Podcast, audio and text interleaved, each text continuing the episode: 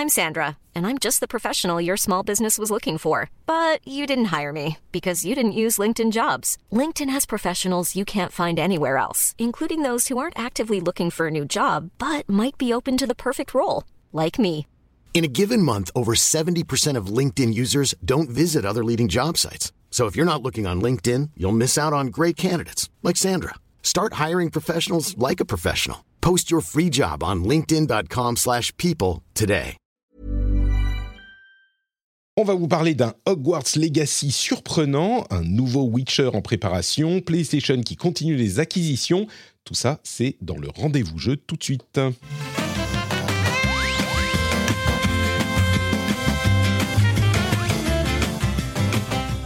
Bonjour à tous et bienvenue dans le Rendez-vous Jeu, l'émission où on parle jeux vidéo sur PC, console, mobile, on parle de l'industrie, on parle des jeux auxquels on joue en ce moment. C'est l'épisode numéro 234, on est en mars 2022 et je suis Patrick Béja, très heureux de vous recevoir. On a un beau programme aujourd'hui et je veux remercier. Eh ben, il n'y a pas eu de nouveaux patriotes qui ont rejoint l'équipe euh, cette semaine, enfin la semaine dernière. Donc, on va se contenter de remercier le producteur illustre de cette émission, Lancelot Davizard, qui va même euh, avoir droit à un petit.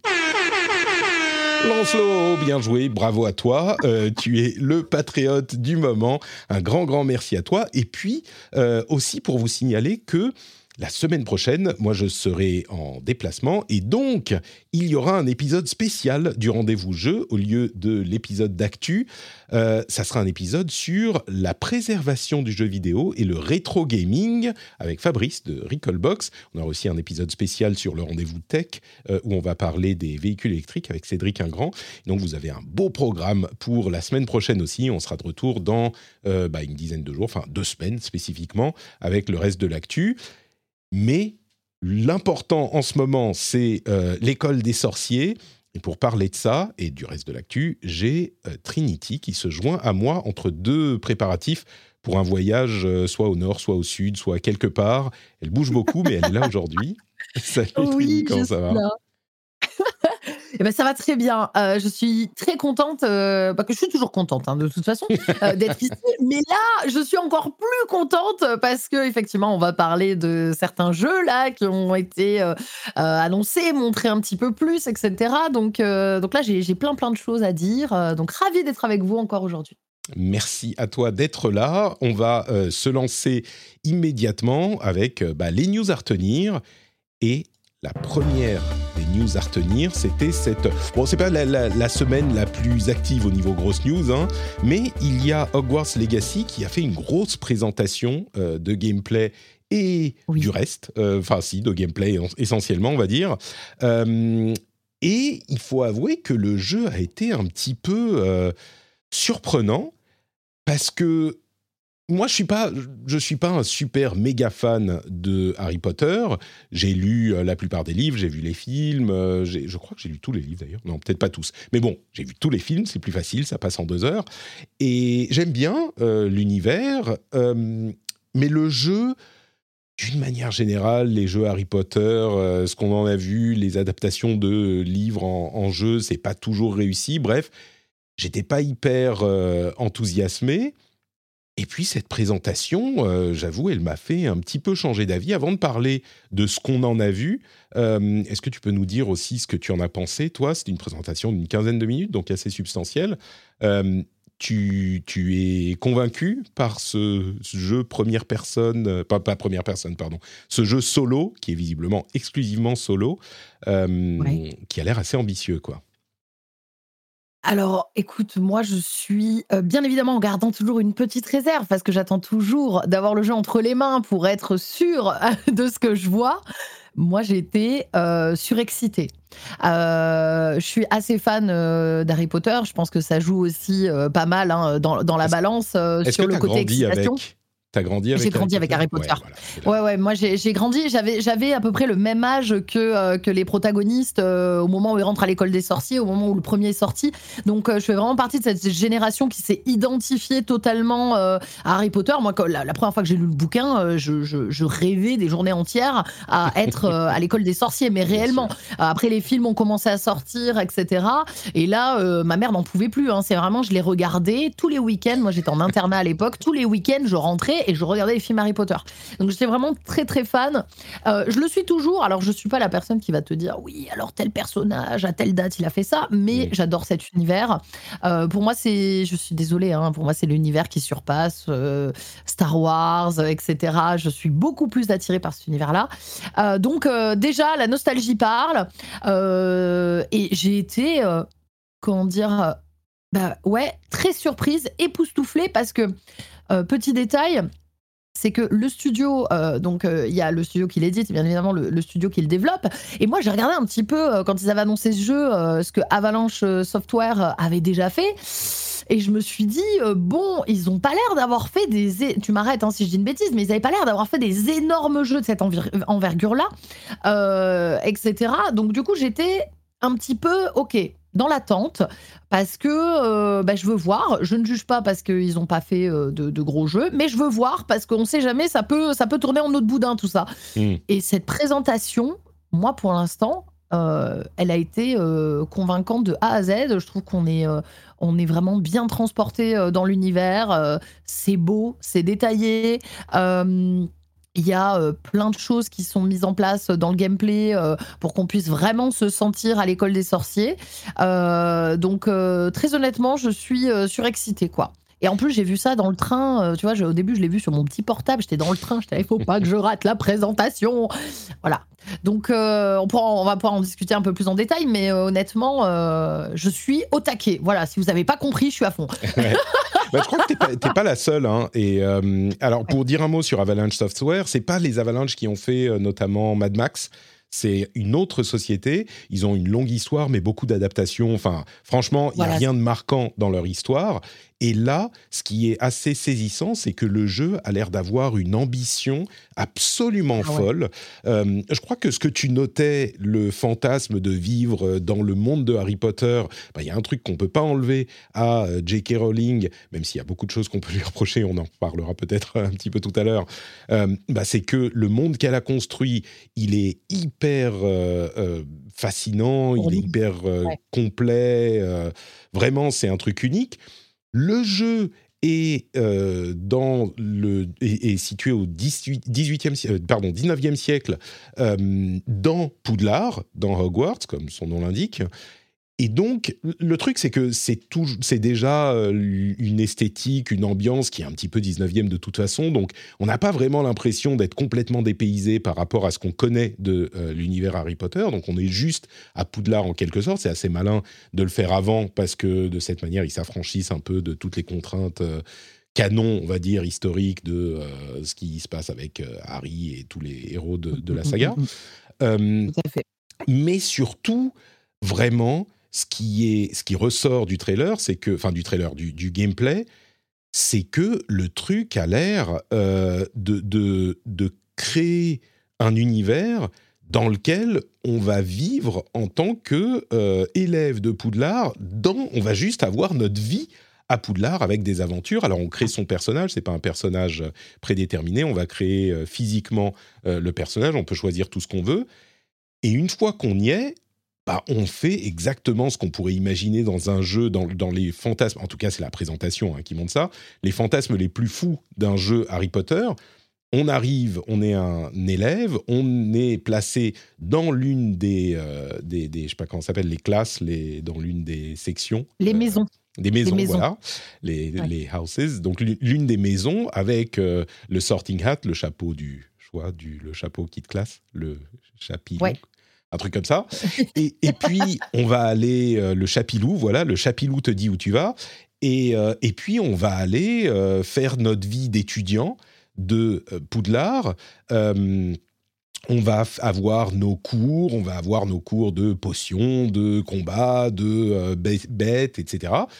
Et puis on a euh, un jeu de rôle euh, qui semble en monde ouvert, où on va avoir euh, des activités à faire, des quêtes, des endroits à explorer, bien sûr l'école elle-même, mais il commence à parler des environs, que ce soit le, village où ils disent ah il y a des endroits où des bandits et des brigands se sont réfugiés. Tu peux imaginer des, des donjons, des trucs comme ça.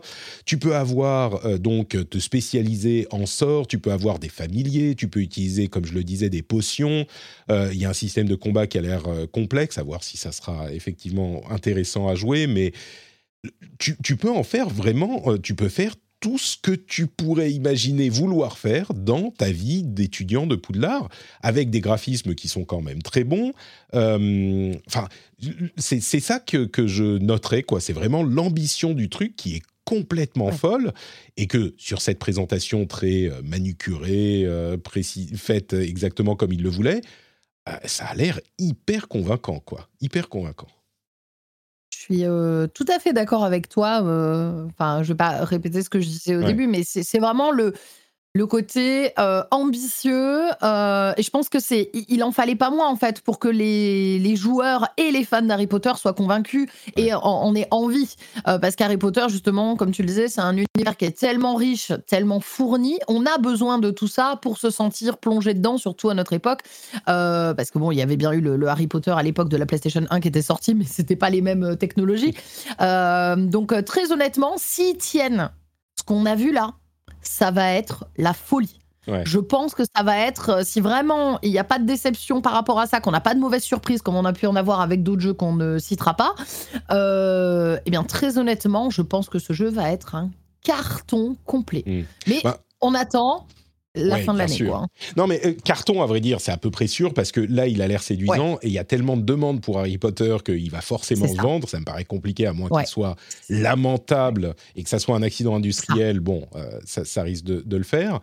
Euh, et puis, c'est un peu ça qui est surprenant, c'est que pour bien faire, comme tu le dis, il, faut, il faut tout ça pour bien faire un jeu Harry Potter. Et moi, ce que je pensais, c'est que c'est impossible qu'il fasse un truc aussi vaste et c'est pour ça que j'en attendais pas grand-chose. Je me disais, bon, ça va être une adaptation vite fait, euh, voilà, et ça va être capitalisé sur la popularité du truc sans mettre l'effort qu'il faut dans le jeu pour, en rendre, pour le rendre intéressant.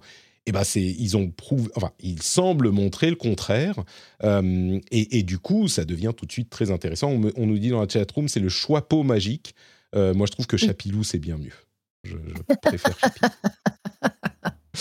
Euh, donc voilà, il est censé sortir cet hiver, si je ne m'abuse. Euh, oui, c'est ça, aux vacances 2022, donc en fin d'année. Et un autre truc qui est intéressant, c'est qu'il est bien sûr sur toutes les plateformes, y compris la Switch. Alors ça, ils l'ont précisé après, hein, que ça arrivait sur Switch ah, aussi. Ça, je, ça, tu vois, je l'avais pas vu. Ouais, bah, je pense que ça va être... Euh, ils, ils le passent un petit peu sous, sous comment dire euh, oui, oui, oui, ils n'en font pas la promo, quoi. C'est ça, parce qu'on imagine bien qu'il va pas être très très beau un jeu comme ça sur Switch. Euh, je comprends même pas comment ça va être possible. Mais... Bah, oui, oui, comment elle va réussir à faire tourner ça? Parce que quand tu vois le jeu, enfin, je... oui, elle va, elle, va, elle va chauffer, à mon avis, la petite bête là. Hein. Peut-être en, cloud ou j'en sais rien. mais, euh, mais, clairement, c'est un truc qui, qui, tu te dis, ça peut pas tenir sur Switch. Mais en même temps, je suis sûr qu'ils peuvent pas ne pas le, le, vendre sur Switch aussi parce que Harry Potter continue à faire énormément de, de, fans. Euh, mes, mes, nièces d'ailleurs sont complètement folles de Harry Potter. Euh, elles ont l'âge que tu devais avoir quand c'est sorti, quoi. Et, euh, et donc, elles ont une Switch et je pense qu'elles vont être comme des folles à vouloir le jeu. Ah, J'espère qu'il sera pas, qu'il sera jouable quand même. Mais, ah ouais peut-être en, cloud. Donc bon, vraiment la surprise, c'est un, jeu que j'attends maintenant et, et je pensais pas. Donc euh, je vous encourage à aller regarder cette présentation parce que malgré tout ce qu'on en a dit, euh, je crois que vous n'aurez pas encore idée de, à quel point le jeu a l'air vaste et ambitieux. Quoi. Ouais, euh, hyper impatiente.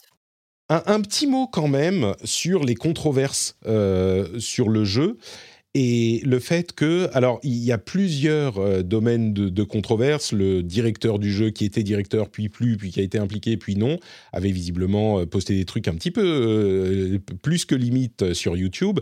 Mais surtout, la grosse controverse, c'est évidemment J.K. Rowling, qui est une TERF, ce qu'on appelle une TERF, qui est Trans Exclusionary radical féministe, qui n'est pas une insulte, c'est juste une description d'une catégorie euh, de féministes engagées qui excluent de leur engagement euh, pour l'égalité les personnes trans.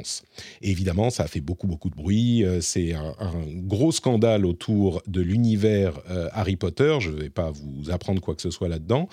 Euh, et donc, certains, comme à chaque fois euh, qu'on a des, problèmes de ce type-là, ont posé la question euh, de manière assez véhémente parfois en disant oui, est-ce qu'il faut y jouer, est-ce qu'il ne faut pas y jouer, est-ce qu'il faut enrichir J.K. Rowling, est-ce que ça a à voir le... je suis en train de regarder le trailer, il y a des saisons, c'est fou on passe de l'hiver à l'été. Hein, on peut voler sur les oh, les, les, balais. Les balais. Enfin bon, pardon. non, mais, c'est trop, trop, beau. Hein, on est d'accord. Hein. On, est complètement d'accord. Mais justement, du coup, ça donne vachement envie. Et certains se disent, en plus, ça peut représenter une partie de leur enfance. Est-ce que je dois me priver de ce truc parce que je suis pas d'accord avec euh, les idées de J.K. Rowling Est-ce que ça vaut même le coup?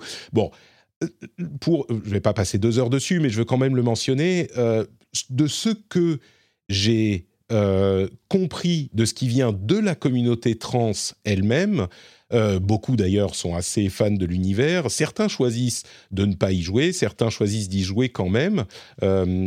et ce que je comprends, c'est que ça va pas changer grand chose. Elle est déjà euh, plus riche que la reine euh, et de toute façon, qu'on joue, elle n'a pas eu d'implication directe dans le jeu. D'ailleurs, le studio s'est vite euh, empressé de dire non, non, elle est pas, elle rien décidé, elle a rien fait. Bon, il n'empêche que ça va ramener de l'argent dans ses poches, c'est certain. Mais certains disent bon, d'abord, les boycotts de ce type-là. d'une part, il est très difficile de séparer l'œuvre de l'artiste. Ça, on en a déjà parlé à plusieurs reprises. Ensuite, il y a énormément de gens qui ont travaillé sur le jeu qui n'ont rien à voir avec J.K. Rowling. Exactement. Et euh, le, genre, ce genre de boycott, euh, soyons honnêtes, dans la pratique, ça ne fonctionne pas super bien de toute façon. C'est-à-dire que ça représente une partie minime. Euh, des ventes. Et de toute façon, euh, et, les, gens que j'ai lus disent, euh, reconnaissent tout à fait que c'est un truc qui apporte énormément de plaisir à plein de gens, qui, fait partie de leur enfance, etc. Donc ce que je comprends, c'est que ce que ce qu'ils disent généralement, ce qu'ils et elles disent généralement, c'est vous privez pas, de toute façon ça changera rien. Et si vous, si ça vous importe vraiment, bah, il y a des bien meilleures choses à faire que euh, ce genre de choses, que, que, ça. Oui, si vous souhaitez ne pas jouer au jeu, euh, on va pas vous forcer, hein, bien sûr.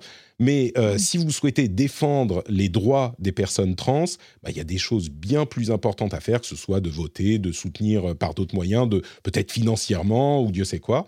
Donc voilà, le message de la communauté semble être celui-là, même si évidemment il y a une, une animosité, une rancœur, une frustration par rapport à ce que dit J.K. Rowling. Euh, qui est hyper, enfin indéniable dans la, dans la communauté. Mais, mais, moi, je, je, rajoute. Ah, pardon. Non, non, vas-y. Je, je, rajouterais euh, que justement, il n'y a pas de, pour moi, il n'y a pas de bonne ou de mauvaise réponse. Euh, moi, j'arrive à comprendre euh, qu'une personne décide potentiellement de ne pas le faire, si, si elle se sent alignée avec ça, euh, de, de, ne pas jouer, pardon, ouais, et, et une autre euh, qu'elle ait envie d'y jouer malgré qu'elle soit contre les propos qui peuvent avoir été tenus. Je pense que c'est à chacun aussi de, d'effectivement de faire son choix par rapport à son âme et conscience, mais il n'y a pas de bonne réponse à ça non plus. Donc, mais comme tu l'expliquais, il y a plein d'autres façons de venir en soutien, effectivement, à la communauté trans un boycott sur euh, une licence qui malheureusement euh, est tellement énorme, ou heureusement, c'est aussi une licence qui nous apporte du plaisir. Il faut, comme tu le disais, il faut pas l'oublier. C'est quand même un univers qui a aussi, je pense, euh, au-delà de J.K. Rowling et de ce qu'elle peut tenir comme propos, c'est un univers qui a changé pour moi la vie de beaucoup d'enfants en fait, qui a été vraiment quelque chose qui a été qui a pu être un refuge, qui a pu faire rêver, etc. Donc c'est vrai que c'est très dur de d'avoir une position claire, nette euh, par rapport à ça, parce qu'on est partagé entre l'amour qu'on porte à cette licence, à cet univers de fou, et euh, les propos qui peuvent être tenus euh, contre lesquels on, est, on on n'est pas d'accord. Donc faites votre choix en votre âme et conscience, mais, mais oui, effectivement, il y a plein de façons de soutenir la communauté, la communauté trans au-delà du boycott du jeu. Ouais, c'est ça. C'est marrant parce que c'est un petit peu le même. Euh, enfin, on a eu des exemples nombreux hein, ces derniers mois et ces dernières années de, problèmes de ce type-là, ne serait-ce que l'année dernière en été avec Blizzard. Euh, il y a plein de gens pour qui World of Warcraft représente une partie importante de, leur vie et de leurs euh, interactions sociales. Et donc, c'est difficile de se dire, bah oui, tout le monde doit arrêter de jouer à World of Warcraft parce que il, s'est révélé que une partie des dirigeants de Blizzard ont, eu des comportements odieux. Bon, c'est à chaque fois la même question. Moi, ce que j'en retire, euh, ce que j'en retire, c'est que ne pas acheter un jeu, oui, ou n'importe quoi, un film, un, morceau de musique, quoi que ce soit, ça peut être, euh, ça peut parfois être un petit peu l'équivalent de, bah, je mets une une photo de profil sur Twitter et donc j'ai fait quelque chose, tu vois. Je, dirais que si vous voulez vraiment faire quelque chose, le, une chose super simple, super facile et rapide, c'est de donner de l'argent à des associations qui défendent ces choses-là. Et euh, si vous pouvez vous le permettre, euh, c'est un moyen d'avoir beaucoup plus d'effets, je pense, que... Euh, et c'est qu'un seul moyen, hein, bien sûr. Il y a diffuser de, de l'awareness sur ces problématiques, expliquer que... Enfin bon, bref, je ne vais pas partir dans, dans, toutes ces questions, mais l'idée, défendre l'idée que les droits euh, des personnes trans sont des droits humains, vous savez, ce trans rights are human rights, et si c'est une chose à laquelle vous tenez suffisamment pour ne pas acheter euh, un jeu Harry Potter, euh, bah, c'est évidemment tout à fait légitime comme comportement, mais je pense qu'il y a aussi d'autres choses à, à, faire pour faire valoir ces, ce combat important. donc, Harry Potter, ceci dit, euh, je continue à regarder le trailer, ça a l'air tellement, tellement euh, euh, plein de trucs à faire. Bref. Un autre truc qui est hyper ambitieux et qui pourrait infecter beaucoup de gens, c'est l'annonce de CD Projekt Red d'un nouveau jeu The Witcher qui en tout début de développement. C'est un petit peu bon, nouveau The Witcher, c'est un peu comme tu sais le, le même comment? Je n'y crois pas. Je suis, je suis, je suis surprise. Euh, bon, on, se doutait qu'ils n'allaient pas euh, arrêter The Witcher quand même. Mais euh, il y a plusieurs choses intéressantes. Bon, ils sont au début du développement, mais d'une part, le logo, enfin vous savez, le médaillon qu'on voit, c'est un médaillon de lynx, c'est pas le médaillon du loup. Donc peut-être qu'on verra Geralt quand même, mais euh, on, risque d'avoir un autre protagoniste qui sera le protagoniste principal, peut-être Siri, même si Siri, elle était l'école du chat, enfin bon, bref. Euh, et puis l'autre truc qui est intéressant, qui est un petit peu plus industrie euh, ou, développement, c'est qu'ils vont utiliser plutôt que, je sais plus comment il s'appelait, le Red Engine, leur leur euh, moteur, de, leur moteur 3D, eh ben, ils vont utiliser Unreal Engine 5. Donc, ils passent sur un moteur standard plutôt qu'un moteur propriétaire, euh, ce qui a certainement des motivations euh, financières et puis de, de complexité de ce type d'outils de, de, développement. c'est de plus en plus, au fur et à mesure que les moteurs deviennent Oh, comment dire, complexe pour euh, modéliser une réalité plus complexe, eh ben, c'est difficile d'en faire un soi-même et de développer le jeu en même temps. Euh, autant on dit, ah, les artisans, quand ils veulent euh, bien faire leur travail, ils doivent fabriquer leurs propres outils, et c'est ce que font encore beaucoup de développeurs. Autant là, on arrive à un niveau où il est difficile d'être super bon sur, euh, comment dire, la fabrication de la voiture et la conduite, le pilotage ensuite. Et donc, il faut se spécialiser peut-être dans l'un des deux. Et clairement, CD Projekt a choisi de se spécialiser dans la, euh, le développement de jeu plutôt que celui de moteur. Peut-être qu'ils ont été euh, un petit peu refroidis par leur mésaventure sur, sur Cyberpunk également. Mais bon, The Witcher 4, du coup, on imagine que ça ne sera pas euh, le seul, hein, qu'ils sont déjà repartis sur une trilogie possiblement. Mais The Witcher 4, euh, j'ai un, peu l'impression que c'est même pas une question, on ne peut pas ne pas être enthousiaste à l'idée de, The Witcher, euh, d'une nouvelle, d'un nouveau The Witcher. Toi, tu, tu es tout, déjà, tu l'attends déjà ou c'est pas ton truc? Bah, complètement. Euh, alors, euh, bah, The Witcher, ça fait quand même partie des titres, euh, des titres majeurs hein, et, et, des excellents RPG dans ce type d'univers que, que j'apprécie particulièrement. Donc moi, on m'annonce un nouveau The Witcher, bah, bien évidemment, je suis en liesse, je suis très contente. que dire de plus à part, bah ouais, je suis d'accord, les gars, allez-y et, et sortez-nous-en un nouveau avec grand plaisir. Euh, moi, je j'ai jamais accroché à The Witcher. Euh, peut-être que maintenant je m'y remettrai, mais donc je suis un peu genre ah ouais bon, ça sera peut-être sympa. Euh, entre parenthèses, le sous-titre c'est A New Saga Begins, le sous-titre de leur annonce. Donc oui, clairement c'est plus qu'un seul titre. oui, bah, The Witcher, c'est un peu l'équivalent de, je sais pas, Skyrim. il a été porté sur tout, il est sur tout, il s'en est vendu des millions. Donc, ouais, tout le monde est content. Mais moi, c'est surtout l'aspect Unreal Engine 5 qui me frappe. parce que, bah oui, CD Projekt, il passe à un moteur avec un partenariat stratégique avec Epic.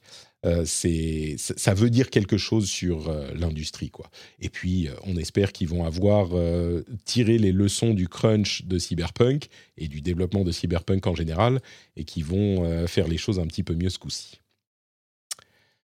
Euh, et puis, dernière news quand même notable, c'est l'acquisition du tout jeune studio Haven de Jade Raymond, qui, a quitté euh, Stadia au moment où ils ont fermé les studios internes et qui a créé euh, son propre studio, qui avait déjà une relation assez proche avec Sony. et qui a été du coup, dont ils ont annoncé l'acquisition. Sony a donc, PlayStation a acheté Haven, qui devient un PlayStation Studio. Pour rappel, Haven était en train de travailler sur une IP multijoueur euh, AAA, donc une sorte de jeu service a priori. Euh, on imagine qu'il était quand même pas très très développé parce que euh, ça fait quoi six mois qu'il travaille dessus, mais ça a dû plaire suffisamment à Sony pour qu'ils se disent bah oui, il faut qu'on mette la main dessus avant que quelqu'un d'autre ne le fasse dans cette ambiance où tous les studios se font racheter du jour au lendemain. Donc euh, voilà, je crois qu'on en sait tellement peu, il n'y a pas grand-chose à dire de plus. Mais, euh, mais oui, Haven Studios rejoint PlayStation Studios. Et Jade Raymond, du coup, euh, qui est une personnalité assez visible du monde du, jeu vidéo et assez appréciée. Donc, je pense que ça, ça amène du même coup un, visage à mettre sur les PlayStation Studios qui est comment dire, qui, que les, gens apprécient pas mal. Je suis très curieux de savoir sur quoi elle bosse.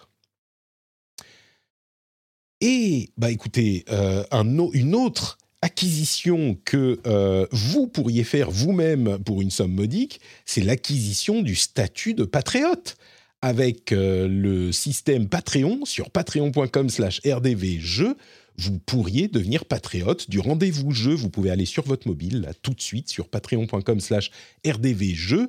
Et euh, vous pouvez, euh, pour une somme euh, qui, allez, commence à 1 euro, le prix moins cher qu'une chocolatine. Rendez-vous compte moins cher qu'une chocolatine. Bon, ça dépend d'où on l'achète, mais euh, vous pouvez euh, devenir un patriote et avoir bah, les émissions sans pub, les time codes, les contenus bonus, etc., etc. Et du coup, euh, j'aimerais vous encourager à considérer la chose si vous écoutez l'émission depuis un petit moment, que vous appréciez ce que nous faisons. Patreon.com/slash rdvjeux. Vous rentrez chez vous, vous mettez les clés dans le bol, ça fait cling. Et là, vous dites, oh Patrick, faut que je pense à Patrick. Et là, vous allez sur patreon.com slash rdvjeux. Merci à tous ceux qui font ce choix. Merci aux nombreux auditeurs et aux nombreuses auditrices qui ont rejoint la grande famille des patriotes. On vous aime d'amour. Hiring for your small business? If you're not looking for professionals on LinkedIn, you're looking in the wrong place. That's like looking for your car keys in a fish tank. LinkedIn helps you hire professionals you can't find anywhere else, even those who aren't actively searching for a new job but might be open to the perfect role. In a given month, over 70% of LinkedIn users don't even visit other leading job sites. So start looking in the right place. With LinkedIn, you can hire professionals like a professional. Post your free job on linkedin.com slash people today. Alors, je te propose Trinity, qu'on parle des jeux auxquels on joue en ce moment, mais on va laisser Elden Ring pour la fin. Je sais pas si tu joues à d'autres choses qu'Elden Ring, mais y a, on, ne va pas non plus parler euh, des heures d'Elden Ring, mais il y a au moins un jeu, moi, euh, qui est un petit peu plus récent, auquel, euh, auquel j'ai joué. Donc partons dans la section Nos jeux du moment. tu joues à quoi en ce moment, alors, euh, moi, à quoi je joue en ce moment? Euh, J'ai vu qu'il y en a un qu'on avait en commun, euh, étant donné que j'ai pu tester lors d'une d'une OP à la sortie Tunic. donc Tunic, petit jeu où on joue un, un, renard tout mignon dans un univers super choupi et où on se fait poutrer la gueule, littéralement. Donc euh, les gens l'ont énormément. Tu en parleras sans doute mieux que moi parce que moi j'y ai joué, ai joué pour l'instant que deux heures. Mais euh, voilà, euh, c'est les, gens le comparent à une espèce de Zelda slash Dark Souls avec un renard tout mignon. Voilà, euh, j'ai beaucoup apprécié, hein, vraiment. Euh, au début, tu te dis, oh, c'est génial comme jeu, j'adore. Et puis au bout d'une heure, tu fais, mais, euh, mais bordel, je me fais éclater. Donc j'ai joué à celui-ci. en ce moment aussi, j'ai testé là, à la sortie Ghostwire Tokyo. Euh, ah. le, nouveau jeu. Euh, ah. Alors je, ouais, je vais te, je vais te, euh, je vais t'interrompre juste une seconde pour parler justement des sorties de la semaine dernière. il y a eu un certain nombre de jeux, il y en avait pas mal, hein, qui concluaient la, la, la comment dire, qui concluait la, la, période un petit peu folle, euh, un petit peu de manière un petit peu décevante. Vous savez, c'est euh, qui est moins apocalyptique du coup que euh, les, le reste des, de, de, la, de la période. Janvier et février ont été fous. Mars, ça se termine, ça se termine moyen. Ghostwire Tokyo est relativement mal reviewé. Euh, qu'est-ce qu'il y a eu d'autre? Il y a eu Kirby et le monde oublié, qui est genre, bon, euh, c'est moyen. Tiny Tina's Wonder World, c'est pour les fans de Borderlands, mais ça va pas au-delà. Bon, c'est pas des jeux qui sont absolument mauvais, mais euh, tous les tests ont l'air de dire. alors, c'est des jeux où il faut vraiment que vous soyez client à la base, genre pour Ghostwire que vous ayez envie de jouer dans Tokyo moderne de manière un petit peu répétitive. Pour Kirby, il faut que vous aimiez les jeux euh, pour enfants euh, assez simples euh, et que vous aimiez déjà Kirby. Il y a plein de gens qui aiment Kirby, mais bon. et puis Tiny Tina's Wonderland, c'est voilà les mêmes blagues un petit peu pourries et le même type de gameplay avec un peu plus de personnalisation peut-être que dans les Borderlands. Donc faut faut apprécier ça. Il y a plein de gens qui aiment bien mais ça va pas au-delà et c'est pas aussi éclatant, on va dire, que les autres jeux de February Apocalypse qu'on a eu euh, cette année. Donc voilà, une fois cette petite introduction faite, tu as joué du coup à euh, Ghostwire Tokyo. Est-ce que toi tu as plus aimé que on ne pourrait le penser? Alors, je suis partagée, c'est-à-dire que quand je suis, quand je l'ai commencé en live, euh, j'ai pas encore pu y jouer euh, assez longtemps, hein, parce que j'ai eu le temps de faire qu'un seul live dessus. Euh, j'ai bien aimé l'univers, forcément. Moi, j'aime tout ce qui est un peu japonisant, etc. Donc, j'ai quand même aimé, tu vois, ce, le, fait de me trouver dans un univers qu'on n'a pas trop l'habitude de voir, qui est, quelque chose d'assez singulier. Donc, on est dans un Tokyo, on, un Tokyo un peu dévasté. Il y a, y a plus trop de, de, gens et il est, il y a toute une histoire autour du folklore japonais au niveau de, des oni, des yokai, etc. Donc les démons, les esprits, tout ça. Et nous, on joue un, personnage. Euh, alors c'est le début du jeu, je ne vous spoil pas. Hein. Euh, on joue un personnage ou un, espèce de, d'esprit qui est en nous en même temps. j'en sais pas trop plus hein, parce que j'ai, pas encore trop avancé. Euh, donc ça me paraissait très beau, très lumineux. j'aimais bien le côté un petit peu dark. Alors il ne se revendique pas comme un jeu d'horreur, mais il y a quand même une ambiance assez sombre. Il y a des monstres qui font penser à Slenderman, tout ça. Donc moi c'est quelque chose qui sur le moment m'a beaucoup parlé. En termes de gameplay, euh, on retrouve un petit peu la formule Bethesda dans le sens où, euh, vous voyez, quand on joue à Doom, c'est on avance, on dégomme des monstres, on change de salle, on avance, on dégomme des monstres. Mmh, J'ai l'impression. Euh, et on arrive dans une arène entre guillemets, on tue tout ce qu'il y a avec le, gameplay qui nous est offert et puis on recommence quoi. C'est ça. Là, on n'est pas euh, vraiment sur de l'arène parce qu'on a un semi-monde ouvert, mais j'ai l'impression quand même que, ça se présente un peu comme ça. Alors là, c'est pas on dégomme des monstres, bien qu'on les dégomme, hein, c'est juste que on les, euh, on purifie les lieux euh, avec donc nos pouvoirs, un pouvoir, une sorte de pouvoir de la de terre, on va dire vert, pouvoir de feu, pouvoir d'eau. Pour l'instant, j'ai que ça, et on fait ça avec nos mains, grâce à l'esprit qui est, avec nous. Donc il y a des cinématiques de, de combats qui sont sympas, euh, voilà, mais bon, j'ai peur qu'au bout d'un moment, euh, je, sois lassée. Je suis euh, assez partagée. Alors, à la base, j'étais très très enthousiaste parce que moi, en, général, je regarde très peu de choses sur les jeux avant d'y jouer. C'est un petit peu mon credo depuis très longtemps parce qu'en fait j'ai envie vraiment d'avoir mon avis. Voilà. Le truc c'est que j'ai été un petit peu influencée parce que quelqu'un est arrivé sur mon chat en me disant alors tu sais ils ont eu telle note là, ils ont dit ça ça ça ça ça et finalement effectivement les points qui ont été notés, je les ai assez vite relevés mais j'ai pas encore assez d'heures de jeu pour, pour savoir. Donc, je dirais pas que c'est catastrophique. Euh, le jeu est quand même. Euh, je pense qu'il y a des gens qui vont prendre du plaisir sur le jeu, euh, etc. Mais il n'y a rien de révolutionnaire pour l'instant en termes en termes de mm. gameplay. Ouais, j'imagine que c'est un jeu auquel on va jouer surtout pour l'ambiance et euh, bon, le, gameplay est pas. Est-ce que le gameplay est original, euh, satisfaisant? Euh, On avait vu ces signes de ces signes de main de ninja là qui avaient qui avaient l'air très cool au moins, ça a l'air badass. Mais le gameplay, c'est ça se ça finit par être un petit peu un FPS ou il y a quelque chose de différent? Alors en, fait, euh, il y a vraiment le côté, donc, euh, pour, euh, pour faire un, un bref résumé du gameplay. Donc, il y a une ville, on va devoir aller purifier des sanctuaires, puisqu'il y a une espèce de brouillard dans lequel on ne peut pas aller parce que sinon notre vie se draine. Donc, on va aller purifier des endroits, donc avec les, les fameuses portes rouges qu'on voit souvent au Japon, où il y a ces esprits, etc. Donc ça, voilà, là on est sur un gameplay où on va effectivement faire euh, des trucs avec nos mains, euh, voilà, pour exploser euh, les esprits qui sont plus ou moins puissants et plus ou moins terrifiants en fonction. mais il y a aussi le, toutes des.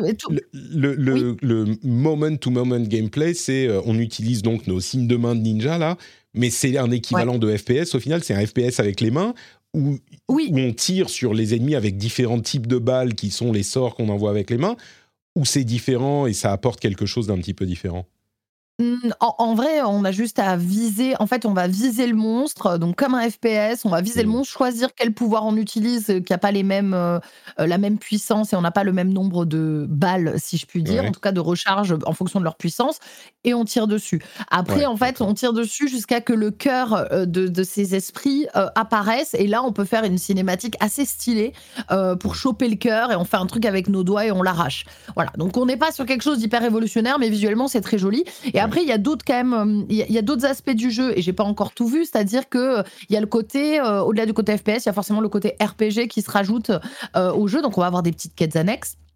On va aussi avoir euh, des petits points euh, d'intérêt, euh, par exemple des espèces de, de, petits chats, j'ai perdu le nom, je crois que c'est des yokai, qui vont être des marchands. On va aussi pouvoir lire dans les pensées des petits animaux qu'on va croiser dans la rue. Il y a des points d'intérêt, donc des shibas à trouver qu'on va nourrir et qui vont nous amener vers des, vers des trésors, etc. Donc il y a vraiment un peu ce côté, cherche des... Voilà. Il y a une mécanique voilà, exploration, RPG classique qui vient se rajouter euh, euh, à tout ça. Euh, mais, mais voilà, c'est pas, c'est pas mm. révolutionnaire. Mais, mais en vrai, l'ambiance est quand même très sympa. Je veux pas non plus jeter la pierre. Moi, j'ai mm. bien aimé l'ambiance.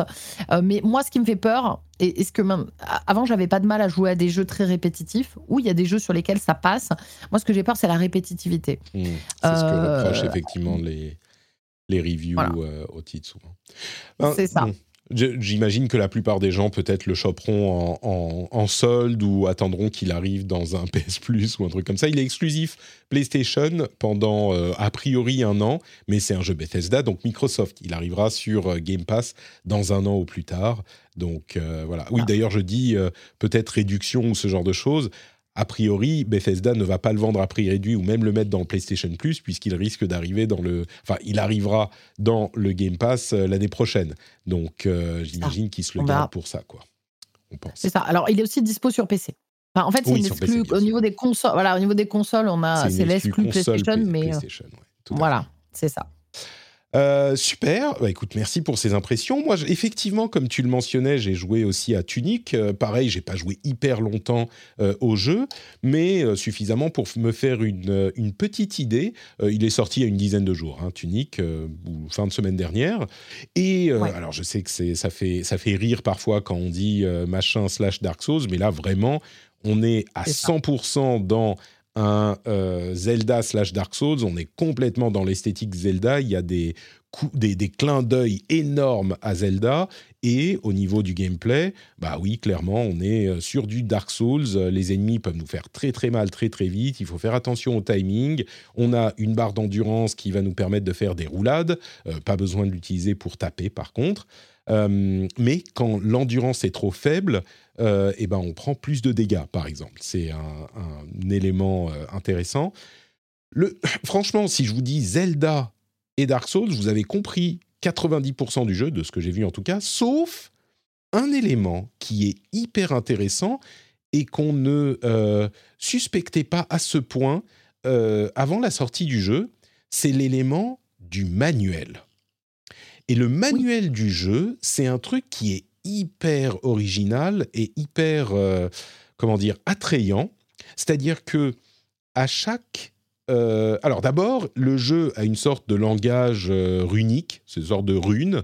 Euh, quand on arrive en jeu à côté d'un panneau, on peut regarder ce qu'il y a sur le panneau et souvent, on va avoir un truc bah, qui veut rien dire. C'est des runes complètement étrangères et on peut parfois accepter ou refuser un truc en rapport avec ça sans comprendre. Donc c'est un petit peu ah, on voit ok ou pas ok.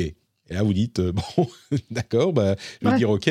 Mais c'est pas juste ça. C'est euh, souvent quand on arrive euh, près d'un truc, on sait plus ou moins à quoi ça correspond si on dit OK. Et puis surtout, il y a ensuite, et puis parfois il y a des choses qui nous aident, genre l'une des premières choses qu'on va faire, c'est le, trouver une épée. Et quand on a euh, des indications de direction pour trouver l'épée, bah on a un petit, euh, un petit, une petite icône d'épée. Donc, on va généralement compris, comprendre de quoi il en retourne. Mais donc, parfois, on va trouver des pages du manuel.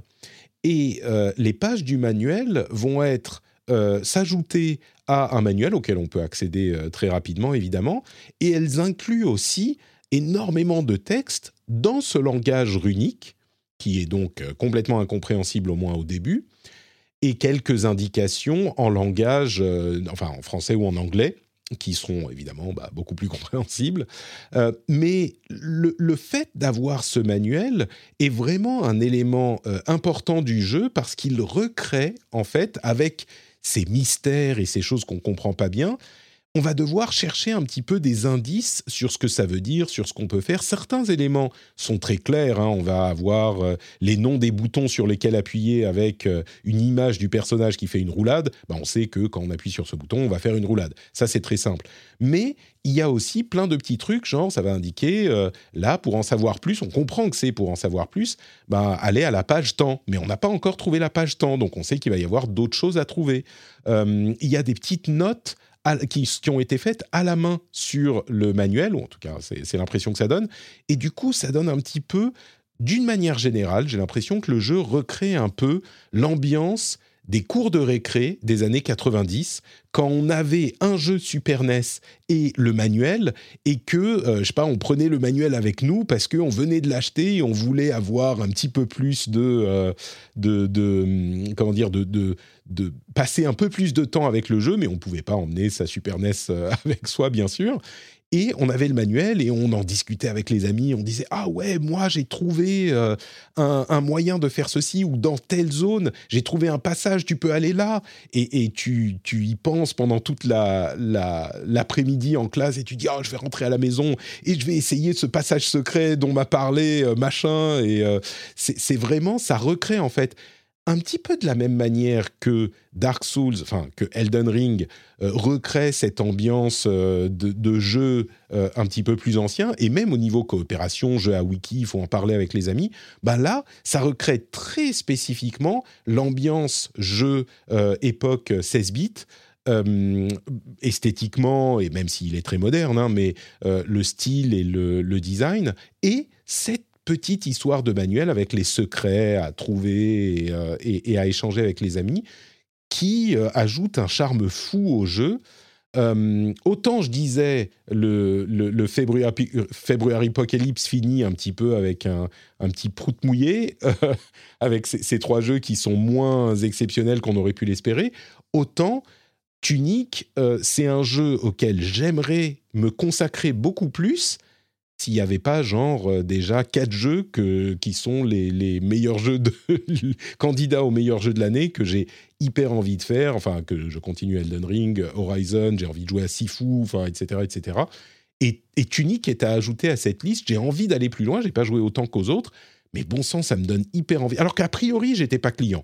A priori, je me disais, ouais, bon, ça va, truc de hipster, euh, jeu indé pour euh, frustrer des, des triple A, tu vois. C'est bon, quoi. On a, c'est pas, enfin, c'est un petit peu ambiance euh, Fez ou Undertale qui m'ont pas du tout accroché.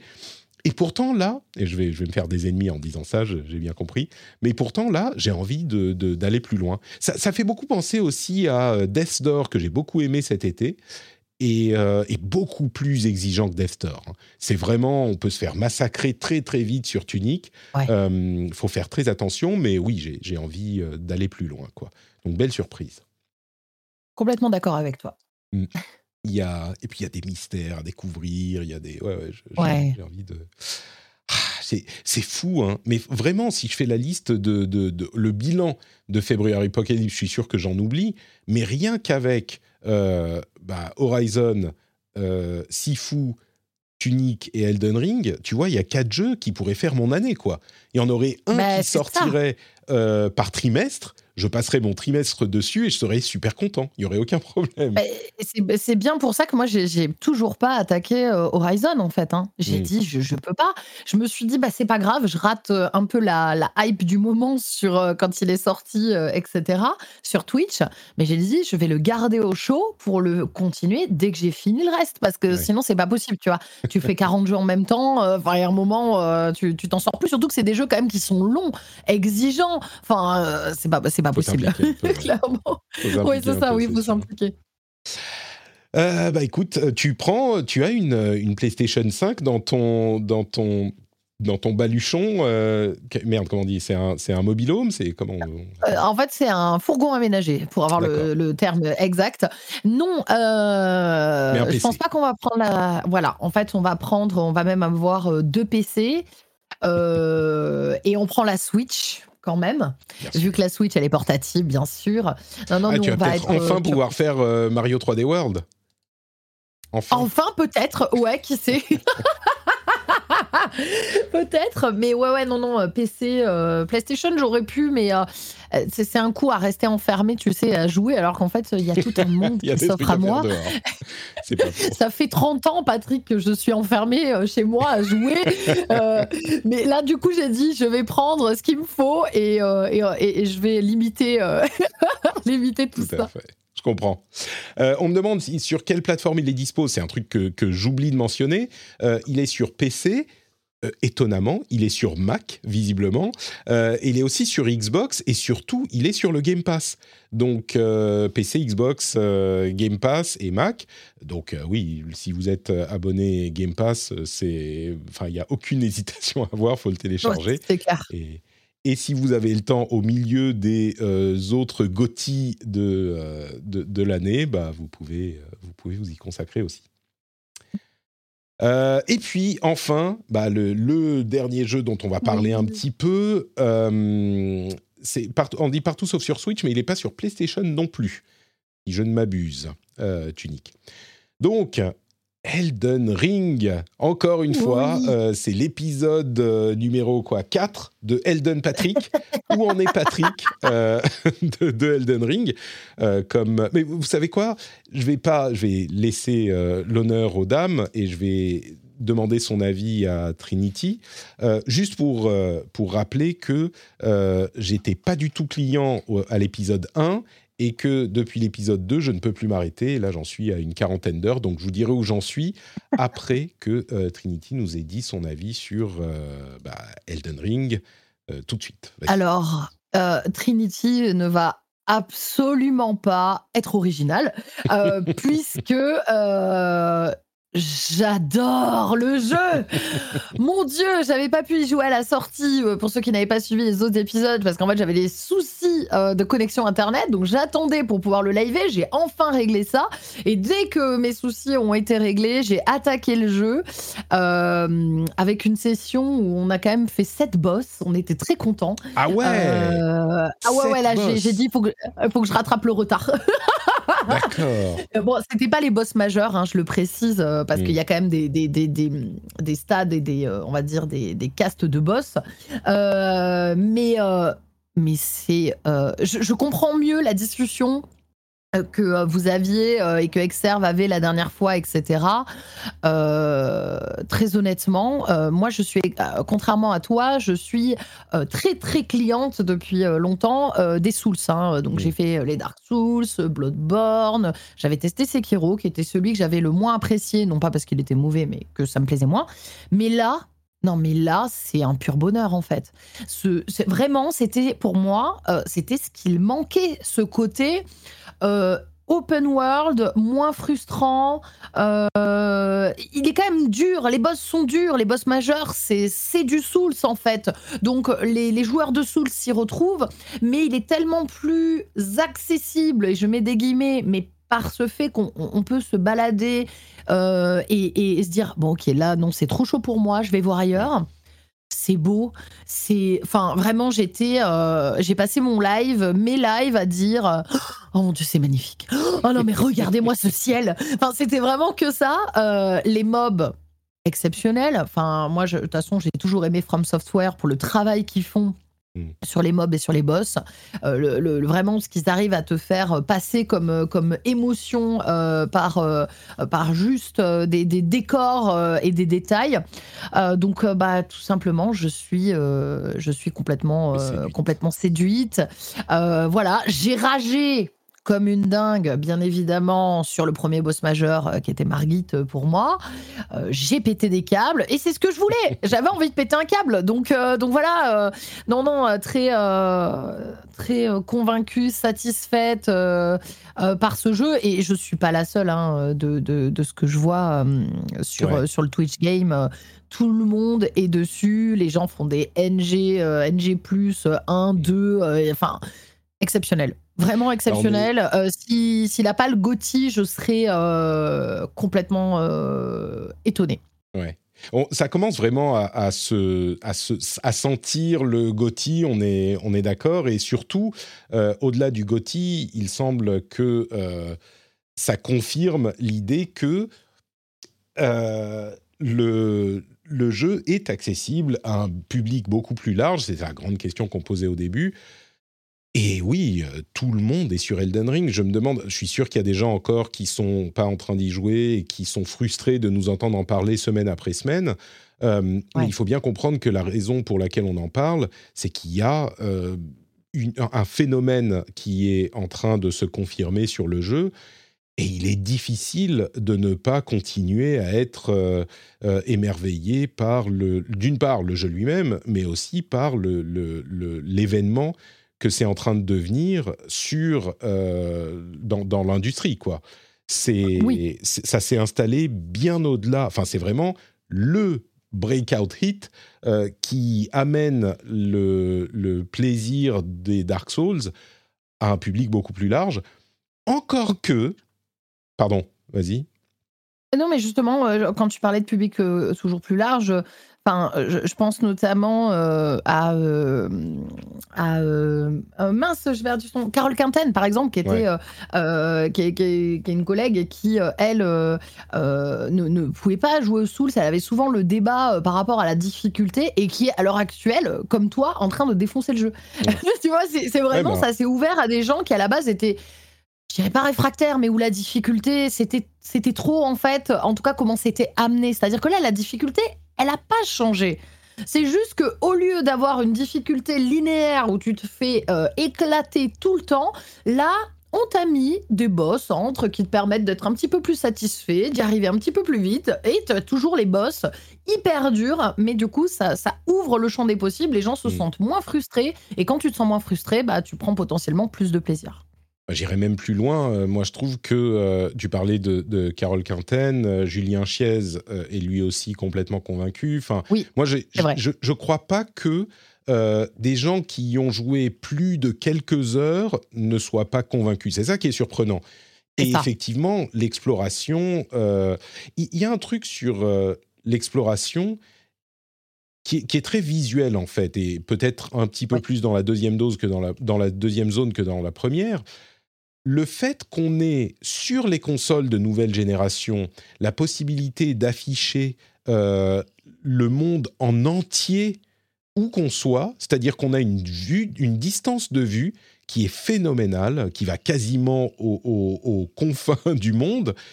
Les graphismes sont pas totalement fous. On est sur des graphismes, on va dire, allez, euh, purement techniquement PlayStation 4, voire euh, début de la PlayStation 4.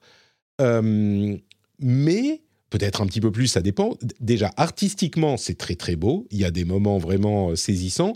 Mais surtout, on a ces graphismes-là sur le monde entier. Et on peut voir, on dit souvent le truc de Skyrim, c'était Oh, vous voyez cette montagne au bout? Eh bien, vous pouvez y aller. Et c'était déjà un petit peu vrai dans Skyrim. Mais là, la montagne qu'on voit au bout, elle est littéralement à l'autre bout du monde, quoi. Et on sait que tout est à l'échelle. On a un château qu'on va explorer, ben on le voit dans le monde et on va l'explorer en entier ou euh, toutes les zones qui sont explorables et ça fait la taille que ça fait dans le monde. C'est pas qu'on rentre dans, un donjon et tout à coup, par magie, le donjon est énorme alors que sur la carte, il faisait 3 pixels. Euh, enfin, ça, c'est un élément qui est important. Euh, et puis sur la difficulté, effectivement, euh, il y a, comment dire, sans repartir sur le débat de, du mode facile, moi je disais la semaine dernière avec un tout petit poil de provoque, le jeu est facile. Et c'est un petit peu provoque, mais pas énormément, parce que tu peux complètement t'over-leveler à fond. Et moi, sur la deuxième zone et le deuxième donjon, franchement, je l'ai trouvé beaucoup plus facile que la première. Mais vraiment, euh, j'ai galéré comme un... Pas comme un fou, mais j'ai bien galéré sur la première et sur les deux boss du, du premier donjon. Sur le deuxième, euh, je dirais pas que je m'y suis baladé non plus, mais je suis mort quelques fois. Le boss, je l'ai fait en peut-être 5-6 fois. 10, on va dire max, alors que j'ai passé 30 euh, essais sur le, sur le premier boss du, premier donjon. Et c'est possiblement parce que je suis complètement surlevelé, je suis retourné complètement finir la première zone, j'ai quasiment tout fait dedans, et je suis niveau, je passe 50, j'ai passé 40 heures, donc le boss est beaucoup moins difficile. Et quand on parle de euh, mode facile, mode difficile, euh, le jeu inclut vraiment de l'aide qui est l'équivalent d'un mode facile. Si tu appelles tes invocations et si tu appelles ton euh, coopérateur, qui n'est pas dispo sur tous les boss visiblement, mais en tout cas souvent il y est, euh, et bah t'es un petit peu en mode facile parce que l'ennemi va euh, se concentrer sur ton invocation et toi tu vas bouton mâcher dessus presque. Oh. donc vraiment il y a un mode facile intégré. Pour ceux qui commencent le jeu, vous prenez un vagabond, vous avez un bouclier et vous appuyez, vous bloquez avec euh, le bouton de blocage et puis vous faites la contre-attaque, ça va vous tuer, euh, ça va vous facilement vous faire tuer, allez, 50% des ennemis du jeu, quoi, même plus. En, fait, ça dépend, euh, comme tu l'expliquais, on, choisit ou pas d'être en mode facile, entre guillemets, enfin facile entre guillemets, mais on choisit ou pas. Déjà, en fait, rien que, par les, rien que par les classes de base, donc toi, t'es vagabond, c'est ça? T'as choisi euh, Vagabond ou t'as pris autre chose Ok. Voilà. Rien que par les classes de, de, base, alors juste, bon, bah forcément, il y a certaines classes, euh, souvent euh, la magie est à distance, donc on disait que c'était beaucoup plus facile. Après, il y aura toujours un ou deux boss qui vont poser problème parce qu'ils résistent à la magie ou ce genre de truc. Mais effectivement, c'est un choix qu'on fait. C'est-à-dire que, par exemple, moi, les gens me disaient Ah, bah tiens, sur celui-là, prends l'invocation. Et j'étais là, non, je veux pas prendre l'invocation. Je fais mm. le choix de la difficulté, je veux pas l'avoir. Mais effectivement, si tu as envie d'avoir une invocation, tu peux. Si tu as envie de tryharder la première zone comme toi tu l'as fait, tu peux. Et là, quand tu vas arriver à la suite, tu seras vachement plus stuffé. Si tu as envie de booster ta, ta vigueur et ton endurance pour pouvoir avoir de la vie de l'endurance, pour pouvoir euh, moins prendre de coups, etc. Tu peux aussi, enfin, tu te crées ta difficulté, comme il y a des gens qui décident de faire le jeu euh, tout nu euh, avec les points. et voilà, et là, dans ce cas-là, le jeu est hardcore en fait. Donc, effectivement, ça, s'adapte. moi, j'aime bien garder la difficulté parce que j'aime le, côté un peu ah, sous bien que. Ouais, un peu. Bon, j'avoue que sur Margit, euh, j'ai un peu craqué. J'ai lâché la méduse à un moment là. Euh, l'invocation méduse. Euh, là, j'en pouvais plus. Au bout d'un moment, j'ai dit, vous savez quoi, il m'a saoulé. On lâche la méduse. je comprends. Je comprends. C'est, en fait, je crois que la question de la, la difficulté du truc, c'est un petit peu aussi le fait de se, de comprendre la grammaire du jeu qui est tellement différente de ce qu'on connaît, de, de, ce à quoi on a été habitué pas mieux ou moins bien. Il y a, enfin, vous le savez, moi j'aime beaucoup les, les jeux euh, très arcade, narratifs, euh, troisième personne, action. Typiquement les euh, Assassin's Creed ou les Horizon, machin, j'adore. Mais clairement, là, c'est une grammaire qui est différente. Mais une fois qu'on a compris comment fonctionne le jeu, moi, je, alors c'est peut-être personnel aussi, et puis il y a une question d'approche de, du truc. J'étais très frustré pendant un moment, et puis là, euh, quand j'ai compris comment ça fonctionnait, tout à coup, plus rien ne me frustre. Je rage même plus sur les, sur les boss. C'est juste, ah ouais, bon, bah, je me, suis, je me suis fait tuer, il faut que je fasse les choses différemment, euh, j'approche le truc, je comprends, bon, bah voilà, et ça va passer. Peut-être parce que je suis over-levelé et que c'est moins difficile que. On me dit dans la chatroom, ça se corse sur le troisième tiers. Vous savez, j'ai passé 40 heures dessus, là. Si je m'arrête demain, je pourrais être hyper satisfait de mon expérience et ça sera possiblement, euh, enfin, ça sera très clairement dans ma liste de Gotti. Donc, euh, moi, je, peut-être que ça score sur la, fin, j'imagine que oui, mais, euh, mais ça ne me dérange pas plus que ça. et donc, quand on a compris la grammaire du jeu, on approche les choses de manière différente, on est plus prudent, on observe, etc. Et sincèrement, moi, sur cette partie en tout cas, ça me semble pas horriblement, euh, horriblement insurmontable. Et c'est ce que disent d'ailleurs tous les membres de, la communauté des Souls jusqu'à maintenant. Ils disaient, mais le jeu, en fait, c'est pas du tout insurmontable. Au contraire, euh, il, t'apprend comment faire. Et j'irais même jusqu'à dire que le truc qui est hyper frustrant pour euh, les joueurs, c'est le fait de perdre tes runes ou tes, sauts, tes, tes âmes ou ce que c'est. là, c'est les runes dans, dans Elden Ring tu perds tes runes quand tu meurs. Et si tu vas pas les, les rechoper euh, et que tu remeurs, bah, tu les as complètement perdues. Sauf que, en réalité, quand tu comprends comment ça marche, tu perds jamais de runes ou rien de significatif. Parce que quand tu as un truc euh, où tu sens que ça va être corsé, bah, tu t'arrêtes au dernier camp et tu vas euh, soit dépenser tes runes pour monter de niveau, soit tu vas te téléporter pour acheter des trucs, soit... Bref, tu fais en sorte de ne pas avoir de runes sur toi et si, et, et, si tu meurs, bah, tu perds euh, ce que tu avais sur toi, c'est-à-dire rien. Donc ça n'a aucune importance. Même ça, tu vois, la frustration que connaissent euh, les joueurs et que moi je, connaissais, bah, quand tu comprends comment ça marche, c'est plus vraiment une frustration, c'est juste une mécanique de jeu qui fait que c'est comme ça que, que ça fonctionne. Euh, bref, je suis, je continue à être séduit par le jeu et, et je continue à y jouer. Quoi. Pareil, pareil. Ce jeu est une tuerie. Ouais, vraiment. Et, le, toujours l'aspect exploration, l'aspect. Euh, euh, je, crois que euh, au-delà, tu vois, justement, et, après, on va arrêter de lui faire des louanges à C'est tout l'épisode, on va encore passer le temps à faire des louanges. Moi, vraiment, ce qui me fait. moi, je, suis ce qu'on appelle type de joueur explorer. C'est-à-dire que j'adore vraiment explorer et aller un peu dans les recoins. Et je crois qu'au-delà de la découverte des mobs, etc., ce qui me plaît le plus, c'est découvrir des nouvelles zones de la carte.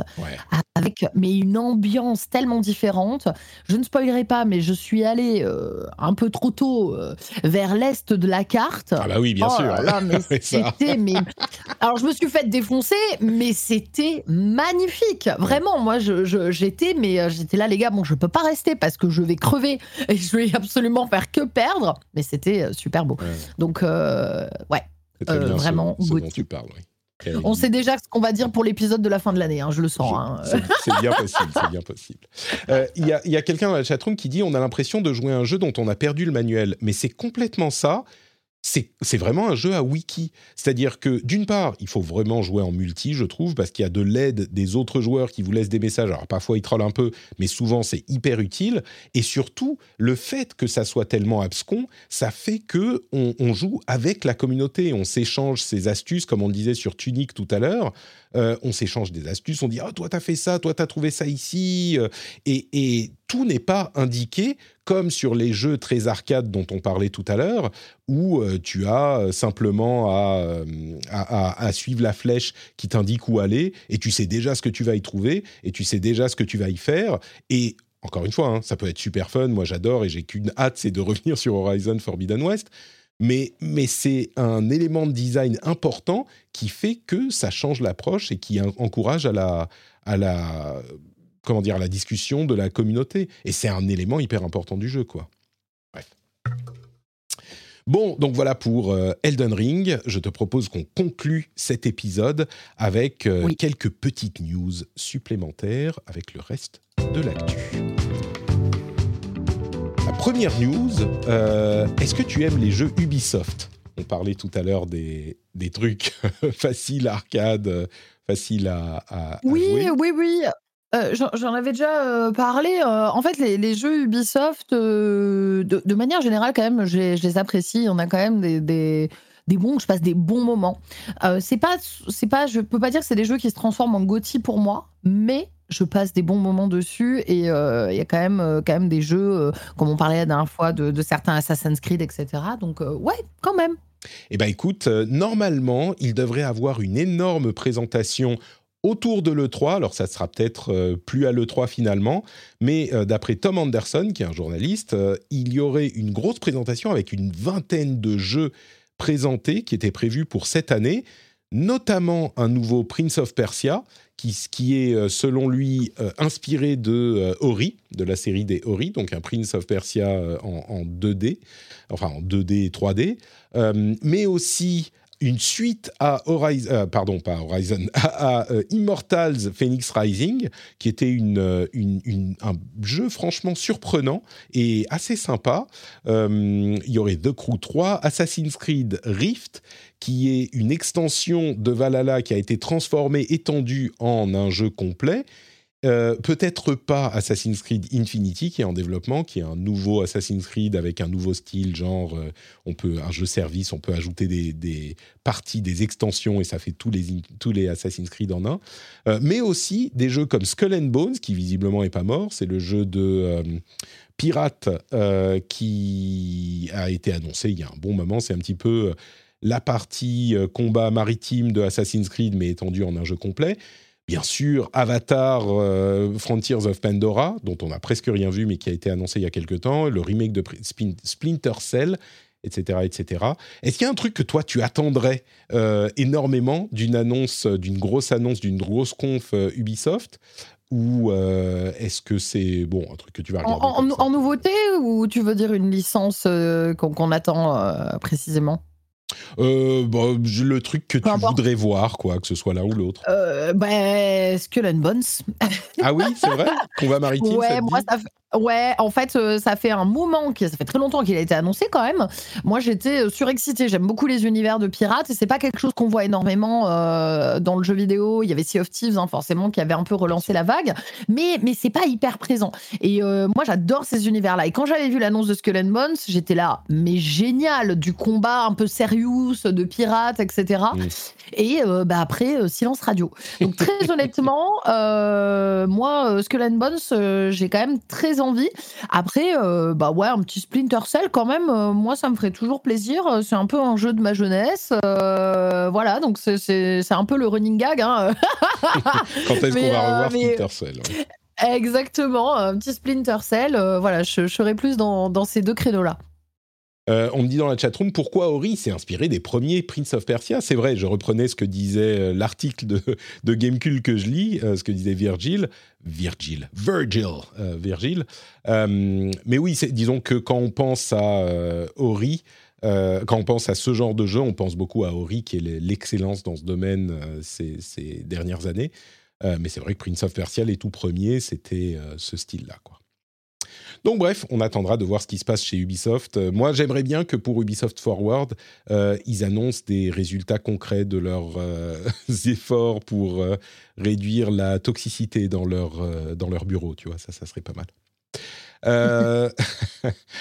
De- des, problèmes dans les jeux vidéo, il y en a dans tous les domaines et notamment chez Gran Turismo. On en parlait il y a deux semaines de Gran Turismo 7.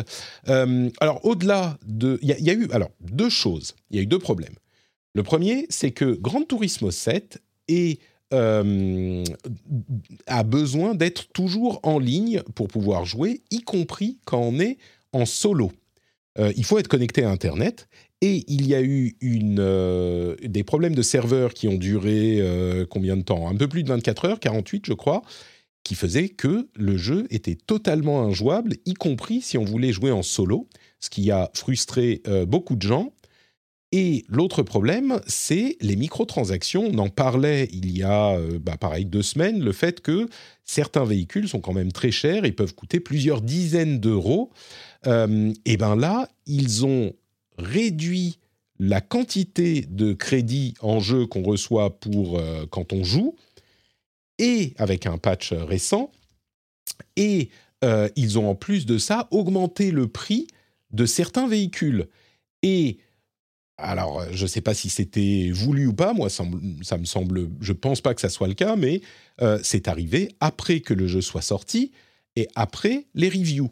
Donc c'est un petit peu, euh, c'est un petit peu inacceptable comme, euh, comme euh, et voilà, donc ces deux problèmes. Personnellement, je trouve que l'histoire du jeu en ligne, c'est pas, j'irai pas jusqu'à dire que c'est une tempête dans un verre d'eau, parce que c'est pas vrai, c'est pas le cas.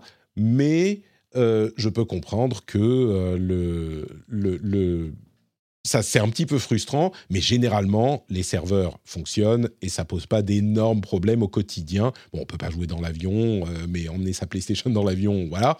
Euh, ou dans bon, c'est un petit peu ce genre de, de, truc. La connexion, il y en a qui sont très frustrés par cette, euh, cette, cette ce mouvement de l'industrie de depuis longtemps. Moi, ça me pose moins de problèmes, on va dire. L'histoire des microtransactions, c'est un petit peu plus vicieux, d'autant plus que si j'ai bien compris, euh, il y a pour acquérir euh, certains véhicules très haut de gamme, il faut avoir en jeu une invitation pour aller l'acheter, et l'invitation, elle a une limite de temps, c'est-à-dire qu'elle est disponible pendant une semaine par exemple. Et pour grinder l'argent nécessaire pour payer le véhicule, euh, bah, ça peut prendre beaucoup de temps. Et alors, soit il faut se mettre à jouer comme un fou parce qu'on a eu l'invitation, on a eu de la chance ou on a fait ce qu'il fallait, soit bah, on peut être tenté de dépenser de l'argent pour euh, choper le véhicule. D'autant plus que euh, le jeu, rappelons-le, est un jeu payant AAA qui est déjà, déjà, enfin, on a déjà payé le jeu, quoi. Donc c'est un peu, c'est, voilà, c'est c'est très limite. Hein, très limite, ouais. très, très limite. De toute façon, c'est mal passé. Euh, on a vu que ça s'est mal passé. C'est un, un, mauvais, euh, un mauvais coup de com pour eux, en tout cas. Hein. Enfin, C'était pas un coup de com à la base, mais ça leur a fait un, très, mauvais, euh, très mauvais buzz. quoi. C'est vrai que c'est surtout le timing. quoi. Tu vois? Déjà, bon, limite, vous voulez changer ça, ok, mais le timing, le timing était vraiment, vraiment très mal choisi. Et, euh, et par moments, je me dis, mais hum, comment. Euh, je vais faire la, la, la, fille un peu bête, hein, question bête, mais comment on peut décider de faire ça? On sait que ça va se voir. On, on, on, connaît la communauté quand même, tu vois, euh, du gaming. Les gens vont le remarquer. Ça va buzzer sur Twitter. Enfin, tu, tu vois, c'est quand même gros comme truc. Hmm. Et je comprends pas que, tu vois, il y a encore des moments où ils se disent, OK, on le fait, quoi. Ouais. C'est vraiment ils ont dit euh, oui, alors c'est pour refléter la rareté, la valeur des véhicules dans le la réalité. Et tu dis mais oui, mais enfin on n'est pas obligé de faire qu'un un truc dans ton jeu de bagnole payant soit aussi difficile à avoir qu'une vraie bagnole dans la vraie vie quoi. Euh, l'idée c'est quand même de, de, vivre le fantasme du truc. Enfin bref. C'est ça. Ouais c'est clairement, euh, clairement euh, mal géré et, euh, et puis surtout très frustrant. Moi, moi, ce qui m'inquiète un petit peu plus, c'est de se dire est-ce qu'ils ne sont pas en train de tester pour voir ce qu'ils vont faire avec leurs autres jeux services à terme, puisque c'est un domaine qui est nouveau pour eux, pour, pour Sony, les jeux services. Et bah, pour Gran Turismo, c'est la première fois qu'on a un truc comme ça. Tous ces véhicules, évidemment, on avait moyen de les obtenir euh, sans payer d'argent dans les jeux précédents. Euh, donc bon, moi j'aimerais bien savoir par exemple combien de temps il fallait jouer dans euh, GT 6 pour obtenir le véhicule, enfin comparé sur un même véhicule, combien de temps il fallait jouer en moyenne pour l'obtenir sur GT6 et combien il faut pour l'obtenir sur GT7 si on ne paye pas? Ça, c'est une métrique intéressante qui serait, que j'aimerais avoir. Mais, mais bon, Bref, voilà, Grand Turismo 7, euh, on va dire un, petit bad buzz. Euh, allez, quelques jeux qui ont été annoncés. Alors, il y en a eu des tonnes, hein, mais des tonnes et des tonnes. Il y a eu en particulier deux euh, festivals de présentation de jeux indés. que, que je vais pas. Alors, il y avait, il y en a pas que j'ai énormément retenu, mais il y en a deux que je voulais mentionner. The Quarry, qui est le prochain jeu de Supermassive, c'est un peu euh, spécial euh, Trinity, là. Ah oui, là, ce jeu a été fait pour moi. Tu sais que dans le jour qui a suivi, j'ai envoyé un mail à mon contact de 2K, j'ai dit alors The Quarry, euh, il va falloir me mettre dessus en fait. dit, écoutez, vous faites ce que vous voulez, mais, euh, mais hors de question que je passe à côté de ce jeu. Je dis si vous avez besoin de quelqu'un, je suis là. Euh, j'étais, mais alors à fond. quoi. En train vraiment... de faire la danse devant les bureaux, tu sais, salut. Ah non, mais de dingue, de dingue. C'est alors... totalement mon style. C'est tout ce que j'aime dans le jeu vidéo. Vraiment, ça fait partie de, du style, un des styles que je préfère. Vraiment le, le film interactif, enfin le, le jeu interactif comme ça, un peu film, horreur. Ah non, mais laisse tomber, je suis, je suis à fond, je suis en transe. Ah, Supermassive, c'est ceux qui avaient fait Until Dawn, euh, et c'est à vrai dire un jeu qui est très comparable à Until Dawn, il semble, euh, et qui est, qui est, un peu différent de leur autre série, euh, de, ah merde, comment il s'appelle, Anthology de Dark Pictures. Dark Pictures Anthology, c'est ça qui sont des jeux plus courts, qui sortent plus régulièrement, qui sont aussi des trucs d'horreur, mais avec des, des ambiances et des, des thèmes différents à chaque fois. Euh, là, on est vraiment dans un jeu euh, qui est euh, allez, un petit film interactif avec plein de personnages et des choix à faire. et ce qui est intéressant, c'est qu'ils ont plein d'acteurs. on va dire c'est pas de la série B, mais allez ici c'est quand même un petit peu de la série B d'horreur. ouais, ça mais des gens bien connus quoi dans, dans ces cercles-là. et puis ça a l'air super bien fait, super bien réalisé, motion capturé, joué. Enfin, c'est ça a l'air d'être un vrai, plaisir, quoi. Ah oui, oui, euh, moi, je... Until Dawn fait partie, euh, euh, à la base, moi, ça, fait partie de mes top jeux all-time. Mmh. si on prend dans les plutôt récents, sans, compter tout ce qui est rétro et tout, c'est vraiment un jeu que j'avais adoré. donc là, je, je, pense que ça va, j'ose espérer que ça va être aussi bon que Until Dawn. Eh bien, écoute, il arrive en été, donc on attendra. Ah non, pardon, il arrive le 10 juin. En juin le 10 juin. je serai dans mon, je dans mon van. Je, préfère te dire que je vais faire une installation. Je vais être là. Ok, on va se mettre à côté de l'antenne relais la plus proche et on va liver direct. Très bien. Donc rendez-vous le 10 juin. Euh, un autre jeu dont je voulais parler, c'est euh, Moonscars, qui là, on est euh, de retour. Oula, pardon, ça fait du bruit dans les oreilles.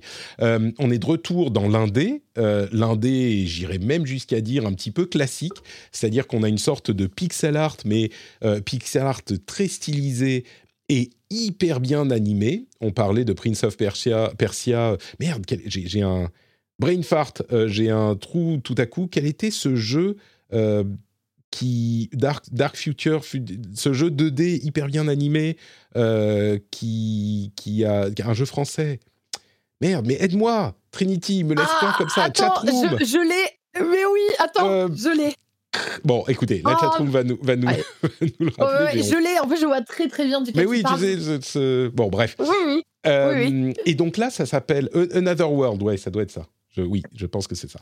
Euh, Moonscars, c'est un petit peu ça, mais euh, c'est un jeu qui a l'air d'être une sorte de euh, Metroidvania, un peu dark, super bien animé avec un combat qui est hyper dynamique et que j'ai très envie, très envie d'essayer. Alors ça a l'air d'être euh, le jeu qui est pas gentil avec toi. Hein, euh, c'est presque, c'est marrant parce que quand Dark Souls est arrivé, c'était l'un des seuls jeux qui était pas gentil avec toi et donc c'était un petit peu original.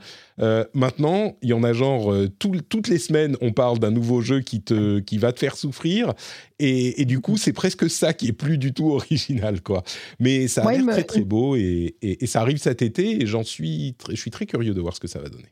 Ça, me fait, je sais pas si tu avais joué à Blasphemous. Flashback, flashback, merci. Voilà, excusez-moi. merci chatroom. la révélation flashback. non, non, non t'inquiète pas. Moi, ça, me fait, euh, et, j'ai vu que quelqu'un aussi l'a noté comme moi euh, dans le chat, ça me fait beaucoup penser à Blasphemous, hmm. euh, qui était pareil, un, peu dark, dans la même configuration, etc. il a l'air, il a l'air très sympa. Ouais. Euh, donc voilà, et puis euh, le dernier truc, c'est un jeu, encore un retard dont on, se doutait un petit peu, Suicide Squad, qui est retardé à 2023. Alors comme on a eu la date de euh, Batman Arkham Knights, c'est pas Batman, c'est Arkham Knights qui arrive pour, les vacances, enfin l'automne, Bon, Suicide Squad retardé à 2023, c'est pas très surprenant. Il arrivera au printemps, donc euh, on verra ce que si on aura une date plus précise. Mais bon, moi je me dis euh, très bien, prenez votre temps, peaufinez-le, vous tuez pas à la tâche et on a de quoi faire en attendant quoi. Euh, Fortnite, Fortnite a lancé sa nouvelle, son nouveau chapitre, c'est saison 3, chapitre 2, je crois, c'est ça, ou plutôt chapitre 3, saison 2, c'est le contraire. Et il y a un truc qui est euh, intéressant, enfin deux trucs, un truc en gameplay et un truc euh, ailleurs.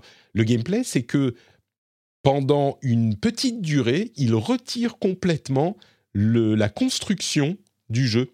Euh, évidemment, Fortnite, vous le savez, c'est un battle royale comme il y en a beaucoup, sauf que la particularité, c'est la construction qui fait partie du jeu. Bah là, il la supprime. Donc il y a des boucliers pour compenser, etc.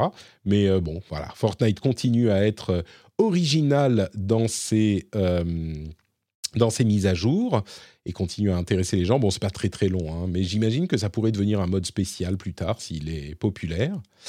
Euh, et puis surtout, euh, Epic a annoncé donner les profits des deux semaines suivant le lancement de ce nouveau chapitre, de cette nouvelle saison, euh, à des organisations humanitaires euh, qui soutiennent les personnes affectées par la guerre en Ukraine.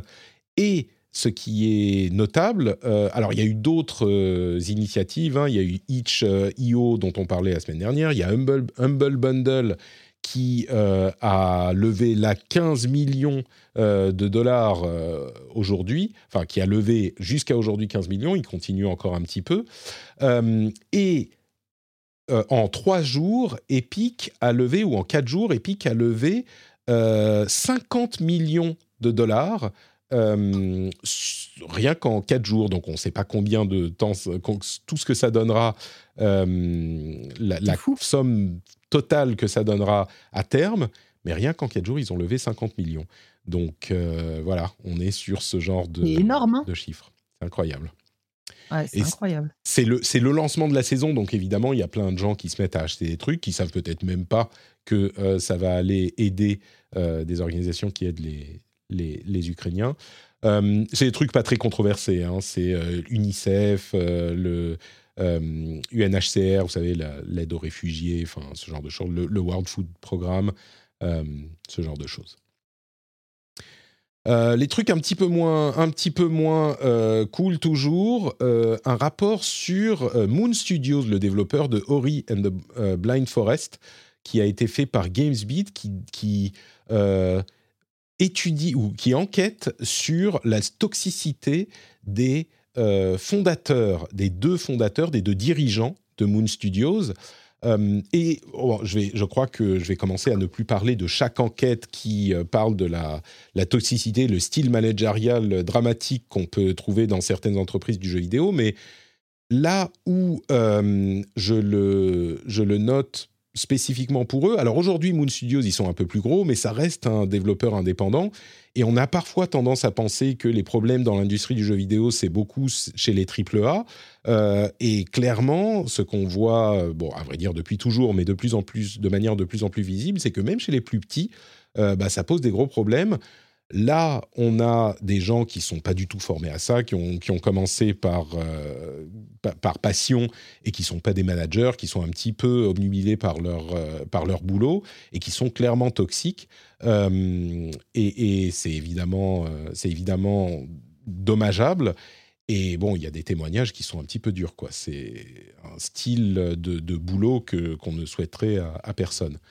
Donc euh, voilà, je le mentionne comme ça. Euh, c'est des changements généralisés qu'il faut dans, l'industrie et les petits studios sont pas du tout épargnés. Euh, et quoi d'autre? Oui, une enquête assez intéressante de Numérama sur le streaming. et c'est Marius Rivière qui a fait une enquête qui allait parler à, plusieurs streamers, des petits streamers, et sur un petit peu le, ton de ce qu'on a vu ces derniers mois qui casse euh, le fantasme des streamers qui euh, jouent devant la caméra et c'est super simple et c'est euh, la richesse tout de suite. et comment dire? Ce que j'ai aimé dans cette enquête, c'est à quel point ils expliquent que on peut souvent soi-même s'imposer des rythmes qui sont pas tenables. Et il y a beaucoup de gens qui sont jeunes et qui ne comprennent pas à quel point ça peut être dommageable et qui se lancent à fond dans ce genre d'initiative, euh, à mon avis, de manière un petit peu euh, euh, presque aveugle parce qu'ils font que ça et ça fonctionne pas. Il y a des millions de streamers. Mmh, mmh, mmh. Et, il faut faire attention à, ce qu'on fait, le faire bien et bien le réfléchir et, euh, et, pas juste suivre de manière aveugle ce que va vous dire Twitch en disant Ah, vous pouvez streamer euh, tant d'heures par semaine et vous pourrez avoir euh, tant de followers et tant de trucs. Enfin, c'est un petit peu l'encouragement qui, qui est qu'une seule partie du truc. Quoi. Bref, l'enquête est pas mal. Mais j'imagine que toi, ça te.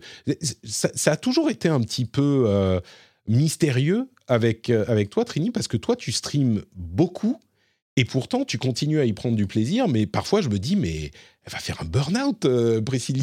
Elle est tout le temps en live. Alors, Comment tu fais, toi? Alors moi, c'est un peu particulier parce que, euh, comme euh, certains ne le savent peut-être pas, moi, ça fait huit ans euh, que, je suis sur Twitch. Au début, je, travaillais à côté, etc. Et j'avais répondu justement à, un article comme ça déjà en 2016. Parce qu'à l'époque, justement, j'avais... je pourrais pas dire que j'avais fait un burn-out. J'aurais pas envie de manquer de respect aux gens qui ont fait un burn-out, un vrai, où ils sont alités, etc. Mais j'avais tellement abusé que j'en étais arrivée à faire des crises d'angoisse, des choses que je ne faisais jamais, euh, et avoir énormément de stress. Parce qu'en fait, euh, moi, ça a été le, passage au full time, c'est-à-dire mm. quand j'ai arrêté mon travail pour devenir uniquement streameuse, où là, je me suis mis une pression de malade qui peut être semblable à la pression des gens qui veulent à tout prix réussir, euh, réussir pardon, dans ce milieu, où là, je commençais à streamer, mais comme une dingue, et je streamais tous les jours, 100 jours de repos, etc. Mm. parce qu'il y a, y a un peu ce truc où on se dit tout le temps, c'est maintenant ou jamais. Et en fait, ça s'arrête jamais, cette phrase. Elle s'arrête jamais de se dire c'est maintenant, c'est maintenant, il faut continuer. Et vu qu'en fait, on est en constante progression, ou alors on n'arrive pas à progresser, on se dit qu'on n'en fait pas assez pour les plus petits streamers, et eh bien en fait, on passe notre temps à ne faire que ça. Euh, moi, personnellement, j'ai réussi à trouver l'équilibre. Euh, là, par exemple, ces derniers mois, je l'ai dit aux viewers, euh, maintenant j'ai conscience de quand j'abuse. Donc là, je sais que ces derniers mois, j'ai abusé et que quand je vais prendre mon repos, ça va être un gros repos, etc. Et oui, c'est un métier qui, déjà, quand on travaille pour soi, on a toujours tendance à en faire plus. C'est autre chose que de travailler pour un patron euh, quand, euh, quand, c'est, euh, quand notre salaire dépend de nous, et ça, tous les gens qui sont entrepreneurs le comprennent. Quand notre salaire dépend de nous, on a tendance à en faire plus. Mais on est dans un métier qui demande tellement de régularité, où les gens sont demandeurs, même s'ils pensent à notre santé. Hein. Moi, ça m'est très souvent arrivé à l'époque que des viewers me disent Mais repose-toi, machin. que, qu'en fait, on, on se surdonne. C'est difficile à entendre parfois. On se dit Non, mais c'est bon, je peux. Et, Exactement. Exactement. Et, euh, et je suis pas étonnée, et ça a encore plus euh, pris de l'ampleur ces dernières années, parce que le métier est devenu beaucoup plus populaire, que beaucoup de gens rêvent de faire ce métier et que du coup ils se lancent corps et âme euh, avec pour objectif de gagner leur vie grâce à ça. Mmh. euh, et avec cet objectif premier.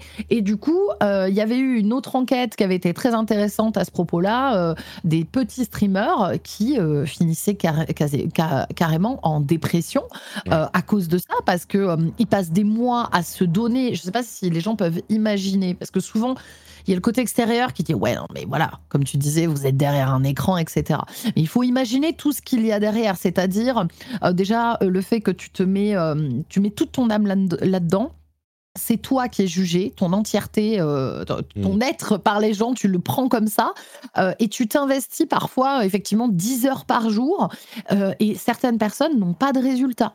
Donc dans, un, dans une société où en général, je dis bien en général, quand tu te donnes par exemple dans un taf, eh ben, tu peux avoir l'éventualité d'une promotion, etc., tout ça, mm. là parfois tu peux te donner pendant deux ans et ne pas avoir le fruit de ton labeur. Euh, donc c'est euh, extrêmement, euh, extrêmement frustrant et surtout c'est très démoralisant et, et, et, je comprends qu'il y a des gens qui le vivent très mal et qui fassent qui fassent des burn-out ou qui soient en dépression. Je pense qu'il faut trouver l'équilibre. L'équilibre, on met du temps à le trouver. moi, personnellement, j'ai mis bien... moi, ça doit faire, on va dire, trois ans que je suis vraiment à l'équilibre et que maintenant j'ai un temps, même si les gens voient que je bosse beaucoup, moi j'ai toujours un temps pour moi, pour ma vie perso. Euh, j'ai toujours un ou deux jours de repos, euh, etc. Enfin, j'ai vraiment organisé mon temps pour que ma vie ne tourne pas que autour de Twitch parce qu'on tombe très très vite dans un truc où on mange Twitch, on pense Twitch, on parle Twitch, on traîne qu'avec des streamers. Moi, c'est pour ça aussi que j'apprécie d'être en dehors un peu de ce truc-là, euh, d'être à Lyon, de pas voir des streamers quand je sors, hmm. euh, même si je les apprécie, mes collègues de travail.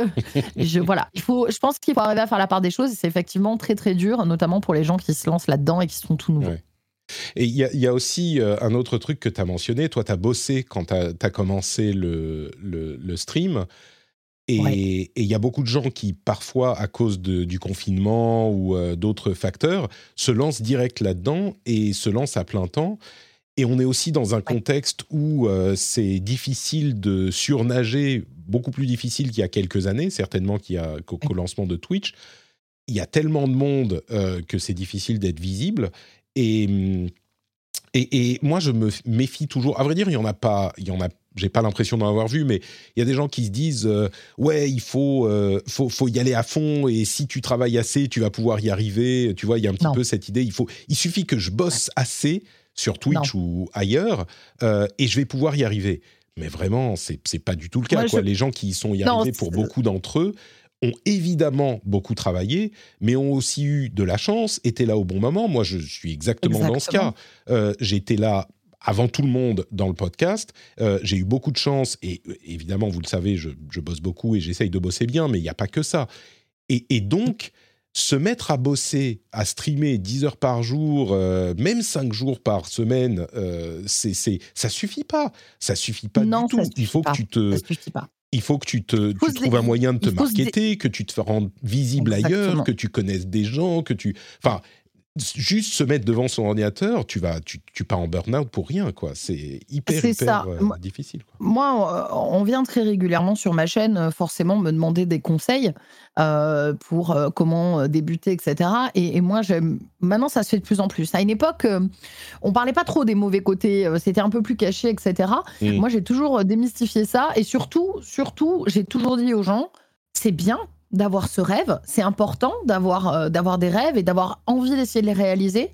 Euh, mais euh, pour moi déjà, tout quitter pour le faire, euh, comme ça de but en blanc sans avoir une petite base, c'est une mauvaise idée. C'est moi, c'est mon avis en tant que streameuse, comment moi je l'ai vécu, mais pour moi c'est une mauvaise idée. Moi j'ai attendu deux ans avant de quitter, de, j'ai attendu que pendant un an j'ai plus d'un SMIC par mois pour être sûr et partir et quitter mon travail. Alors ouais, ça a été dur. Je faisais 45 heures par semaine et à côté le soir je devais streamer. Et en plus de ça, j'écrivais des news jeux vidéo. Donc là ça a été dur, mais j'avais l'énergie, j'étais jeune, je pourrais plus le faire maintenant. mais non, mais c'est marrant ce que tu dis parce que souvent moi je raconte mon parcours euh, et, je raconte que bah, j'ai fait du podcast pendant euh, quoi, 6 ans, euh, même plus, 8 ans, en parallèle de mon boulot. je veux dire un, boulot en plus de mon boulot avant de me lancer, de me lancer à plein temps. Oui, je me serais jamais lancé. C'est ça. Mm. C'est ça. Et le, le, truc, c'est que je comprends hein, qu'il y a beaucoup de jeunes que ça fasse rêver et qui se disent je plaque tout et j'y vais parce que mm. ça semble facile, entre guillemets, ça semble accessible. Il y a le côté très accessible. Je peux comprendre si tu dis, une euh, caméra. Tu vois, as, 20 ans ou, ou, même 22 ans, tu peux vivre chez tes parents, tu n'as pas besoin de beaucoup de revenus et tu dis, bah, c'est là que voilà. je peux comprendre, mais c'est difficile à naviguer. quoi. C'est difficile à naviguer et euh, pour moi, il faut, euh, et je, je, le redis, et ça va être une porte ouverte, mais quand j'ai commencé, et comme beaucoup maintenant et, et, avant, on a commencé sans se dire qu'on allait en vivre en fait. Hmm. C'est-à-dire qu'on a commencé avec juste l'envie de dire ok c'est cool une plateforme où je peux discuter et partager. Moi pendant des mois je n'avais même pas les donations. J'étais persuadée que les donations c'était pour les partenaires. Pendant des mois au début euh, j'étais là j'avais pas d'argent en fait. Mais c'était pas grave je le faisais pas pour ça. Hmm. Et puis après ça a pris et là je me suis dit ah super bon ben je reste régulière mais euh, tout en respectant euh, ma vie d'à côté avec mon travail etc. Et, et je pense que ça doit se faire par étapes c'est très dangereux, ou alors il faut partir avec un, mental euh, où on, sait que même si on donne tout, et même si on est bon, parce qu'aussi on a bah, malheureusement aussi animé, c'est pas donné à tout le monde, et bien que même si on est bon, eh bien parfois ça ne marche pas. C'est comme la musique. Combien de musiciens sont des, des, excellents musiciens, des excellents chanteurs et eh ben, c'est pas eux qui perceront. Et parfois, il y en a qui sont moyens et qui percent. Et eh ben, c'est une question de plein de choses. En fait, c'est un écosystème euh, pour pouvoir arriver à, fonctionner. Il y a effectivement euh, l'investissement, mais il y a effectivement le talent, mais il y a effectivement le réseau, il y a le, le, bon endroit, le bon moment. Parfois, c'est une opportunité. Je pense à des, euh, par exemple, pour, pour donner un exemple qui me vient, je pense à par exemple Baguera et, et Horty, qui sont deux streameuses qui tournaient, je sais plus, dans les 200, 300 et un peu plus, parfois 500 euh, euh, avant euh, RPZ, qui était le serveur GTA RP qui a été fait post The Event. Elles sont allées sur serveur en attendant rien et elles ont explosé. Voilà, parfois il y a des choses qui arrivent qui ne sont pas prévues et qui font qu'on explose ou qui font que ça prend. mais c'est important de garder en tête que ça ne remet pas en question qui vous êtes. Ce n'est pas non plus, je pense que j'aime bien faire passer ce message aux gens, vous n'êtes pas vos stats, vous n'êtes pas votre réussite sur Twitch, vous pouvez vous donner et ça ne marche pas, et eh bien euh, il faut toujours avoir un plan B et j'ai même avoir un plan C euh, pour euh, voilà. Oh, c'est bien d'entretenir ses rêves. Je veux pas décourager les gens, mais c'est très dur. Et bah, pensez à d'autres choses aussi à côté et comme ça vous vous retrouvez pas le bec dans l'eau quoi. Ouais, moi, moi, ce que je dis, évidemment, les rêves, c'est hyper important et je par, j'en parle hyper souvent. Il faut justement ne pas, ne pas regretter plus tard de ne pas avoir tenté quelque chose. Mais il faut le faire en sachant euh, en comprenant les difficultés du truc, là où ça peut merder, et donc euh, comment le faire aussi bien que possible. Euh, avoir un, matelas de, secours, savoir que passer toutes ces journées sur Twitch, ça sert à rien si on peut pas te trouver. donc faire autre chose pour qu'on puisse te trouver aussi. Enfin, il y a, le faire bien, pas juste dire oh bah je vais me mettre sur Twitch et tout à coup ça va ça va marcher tout seul. C'est c'est c'est dangereux pour sa propre santé quoi. Bref. C'est dangereux, ouais. Et puis il y a la longévité aussi, avoir une explosion une fois, euh, comment durer dans le temps. Euh, mm. C'est aussi le challenge, hein, c'est-à-dire ah qu'il y a des gens qui explosent et qui ensuite. Euh même, même toi, pour qui ça a marché au bout de un ou deux ans, tu as quand même fait un mini burn-out, parce que tu veux pas utiliser le terme de burn-out, au bout de quelques années. Donc même toi, pour qui ça a marché, tu t'es épuisé à la tâche. quoi. Donc... Oui, parce qu'après, il y a, y a la première étape, c'est que ça prenne un peu. Euh, et qu'ensuite tu commences à avoir des contacts, tout ça, et puis après, et, et après, de toute façon, c'est à l'infini. C'est ça. C'est qu'en fait, si tu ne fais pas un travail sur toi, cette problématique est à l'infini. Tu peux mm. passer toute ta vie, en, comme toi, en faisant des podcasts, tu peux passer toute ta vie en, auto-entrepreneur, en entreprise, à, te, à t'angoisser en te disant, euh, surtout quand tu es dépendant de, des gens, parce qu'on est quand même dépendant des gens qui nous, nous écoutent, nous regardent. Donc, il y a ce stress de se dire, est-ce que je suis toujours dans le coup, euh, etc. Donc c'est vraiment un gros travail et je pense qu'il y a des gens qui vont, euh, pour moi, il y a des gens qui tiendront pas dix ans, même en marchant dans ce métier-là, parce que euh, c'est trop épuisant mentalement. Si tu n'es pas bien, bien solide et que tu n'es pas au clair sur ce que tu es mm. et, sur le fait que ça ne remet pas en question ta personne totalement, je pense que tu peux pas durer dans le temps non plus, même si ça marche, parce que c'est trop d'angoisse en fait tu sais, ça fait bientôt dix ans que moi je vis euh, du podcast et que je vis du, soutien des, des patriotes. Euh, pas tout à fait dix ans, c'était 2014, mais on y arrive.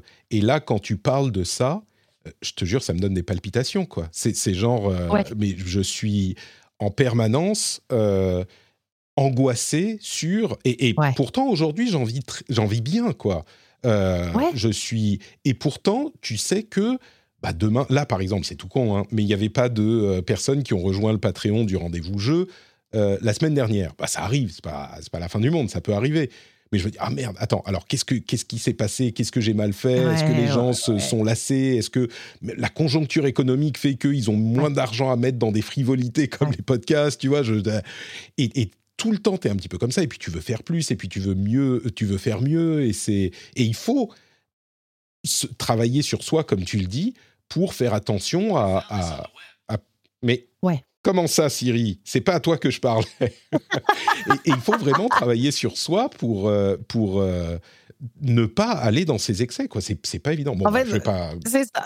Ça, ça, prend du temps et en fait c'est euh, comment dire c'est, c'est surtout bon moi j'ai réussi à me dire au bout d'un moment même si parfois Bon, déjà, j'ai arrêté par exemple de regarder les subs. hein. Les- je les ai enlevés encore Ah oui récemment. Il y avait encore des petites choses qui me stressaient. Les subs, je les regarde de temps en temps. Ils ne sont plus notés sur mon tableau de bord, ils ne sont plus sur mon live. Angoisse en moins, mais direct. J'avais fait pareil avec les stats il y a trois ans. Je ne vois plus mes viewers en direct. Comme ça, pas de stress par rapport à ça. Après, moi, je me suis dit aussi. Sais que je regarde euh, toujours les. Et pourtant, et c'est à tous les niveaux. hein. Moi, j'ai une centaine, allez, entre 80 et 120 viewers par, euh, par euh, stream, ce qui est pas énorme, euh, mais j'ai toujours un petit coup d'œil sur le truc. Je me dis, ah bon, là, euh, on est à temps, là, on est à temps. Et Ça, ça t'affecte. Ouais, et ben, quoi. et et, et- essaye une fois, essaye de faire. Ça part en De conseil de vie, on y va les gars. essaye sur un live pour donner une idée, mais sur, si tu les enlèves sur un live, ça met une Mm. pression en moins. Et en fait, moi maintenant aussi, j'ai appris, et, ça peut être bon pour toutes les personnes qui veulent se lancer, mais ça fluctue. euh, ça fluctue. euh, quand on est implanté, ça va fluctuer. Donc moi, j'essaye de l'accepter, de me dire, il y a des fois, j'aurai beaucoup de subs, beaucoup de viewers, et des fois, j'en aurai beaucoup moins. Parfois, moi, je passe du simple au double, parce que mon Mm. contenu est très varié. Donc, euh, en plus, moi, ça fait des variations de dingue. Et, euh, et aussi de me dire que bah, si vraiment ça doit s'arrêter, j'en aura le temps de le voir venir. Euh, Tu Mm. vois, Patrick, ça ne va pas arriver du jour au lendemain. Oui, C'est-à-dire que quand on est implanté depuis aussi longtemps et qu'on a une communauté solide, si on doit avoir une chute, à part si tu as un gros drama, tu la verras. Tu la- normalement, tu la vois arriver de très loin, tu vois, et tu as le temps de te retourner, tu vois. Mais bien sûr, sûr, on n'a pas envie que ça s'arrête. Quand on est passionné, c'est compliqué, tu vois. Mais, mais c'est surtout pour dire que, euh, alors on est parti sur les petits streamers à la base et leurs problèmes, et là on est en train de, Oui. de parler de nous qui en vivons. vrai, c'est vrai, c'est vrai. Mais, euh, mais non, mais c'est moi qui suis. Mais, mais c'est juste pour dire que euh, ce genre de truc, ça ne s'arrête pas, quoi. Ça ne. ah, Ouais. Et et- et il y a. Il y a Fatagos qui offre des, des subs encore Oui. et qui offre à Trinity. Merci, Fatagos. Merci, Merci. Et je me dis, attends, mais quelle honte, j'étais même pas sub. La honte. Non, mais non, mais non, ne sois pas. Je, je suis pas sub à Trinity, moi non plus. Donc, euh, ne, ne te. Ne te te coupable. pas. Euh, mais, mais ouais, mais, mais c'est un truc qui part pas. Et vraiment, juste pour euh, livrer la- la- la- le témoignage aux auditeurs de l'émission, euh, on- j'en parle de temps en temps, mais pas, pas tout le temps. L'angoisse, elle est toujours présente, quoi. Même pour moi, qui ai Ouais. envie et qui ai le soutien de, de- de vous tous ou d'une bonne partie. euh, depuis des années, enfin bon. Bref, cet article est sur Numérama. euh, il est, il s'appelle On est nos propres bourreaux. Les streamers en burn-out prennent la parole et je l'ai trouvé euh, très intéressant. Je pense que c'est la fin de cet épisode du rendez-vous jeu. Merci d'avoir été Oui. avec nous et de nous avoir livré ton témoignage euh, sur ce sujet passionnant. Merci Trinity. Euh, alors du coup, bah, tu vas bientôt partir euh, au pôle Nord, c'est ça, dans Ouais. quelques jours? Alors, après, voilà, c'est ça. euh, bah, mercredi prochain, le 30, je pars pour le Svalbard. Pas très, très loin de chez toi, finalement. Svalbard, euh, une semaine euh, en expédition et en urbex. euh, tout ça, si tout va bien, en direct en plus. Donc, ça, va être, ça va être très cool. Et ensuite, Tour de France. et ensuite Tour de France dans Baluchon. Mais vous avez, vous avez une connexion, genre il y a des, des antennes 4G euh, au Et Nord, au Svalbard, eh bien, eh bien, écoute, à ma grande surprise, oui, il faut savoir qu'il y a un opérateur et surtout, euh, ils ont, c'est là-bas qu'ils font beaucoup, beaucoup de tests de connexion, ce qui fait qu'il y a même de la 5G dans la ville, la seule ville, euh, grosse ville du, du Svalbard, parce qu'en fait, euh, si la connexion passe là-bas, elle passe quasiment partout, vu que c'est des conditions Mmh. extrêmes. Donc, c'est très bien couvert. Euh, L'île est couverte en grande partie en 4G, etc. Donc, on verra sur place, hein. mais normalement, euh, on, est plutôt, on est plutôt pas mal. On a contacté l'opérateur qui nous a donné la carte et la couverture, et c'est plutôt très bien couvert. Super. Donc, euh, on croise les doigts euh, que vous puissiez nous voir nous faire dévorer par un ours polaire, quoi. Bon, ça sera, ça sera avec euh, Alpha en plus, Alpha Cast, qui est un ami de, Ouais. de l'émission. Donc, vous pourrez suivre ça sur les deux chaînes, j'imagine, la semaine prochaine. Le ça. lien vers le compte Twitter de Trini sera dans les notes de démission, comme d'habitude. Et pour ma part, c'est NotePatrick sur euh, bah, tous les réseaux sociaux. NotePatrick.com pour tous les liens vers tout ce que je fais. La semaine prochaine, émission spéciale euh, sur la préservation du jeu vidéo et le rétro gaming. J'espère que vous apprécierez. C'est, euh, à mon avis, c'était un épisode fort intéressant. Et évidemment, si vous souhaitez soutenir l'émission, vous pouvez le faire sur Patreon, patreon.com slash rdvtech. Euh, non, jeu, RDV Jeux, on est dans quelle émission? RDV Jeux, vous pouvez soutenir sur patreon.com slash RDV Jeux, le lien est dans les notes de l'émission. Quand vous rentrez chez vous, ça fait cling dans le bol et vous vous dites « Ah, Patrick, je pourrais soutenir le créateur que j'apprécie ». Et entre parenthèses, euh, il y a d'autres euh, créateurs qui sont sur Patreon aussi et que vous pouvez soutenir également. T'as pas un Patreon, toi, Trinity, en plus de tes subs? C'est tout, tout basé sur... Mmh. Non, euh, euh, pour l'instant, ouais, je, je, trouvais que ça se, ça se marie pas trop, vu que j'ai déjà les mmh. subs euh, et que moi, mon contenu n'est pas un contenu extérieur à Twitch. Tu vois, je, je, je, ouais, voilà, je sentais pas la, logique là-dedans, contrairement à un podcast où là, ça s'y prête beaucoup, quoi. Donc, allez sur Patreon soutenir notre Patrick. eh bien, merci à tous ceux qui le font déjà. vous faites partie de la formidable communauté et famille des patriotes.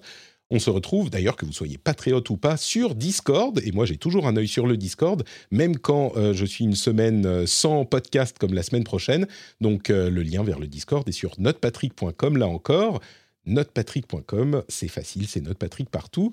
Merci à vous tous de nous avoir écoutés et on se retrouve bah, pour le coup non pas dans une semaine mais dans deux semaines pour le prochain épisode d'Actu. Je vous fais de grosses grosses bises et à très très vite. Ciao ciao. Ciao.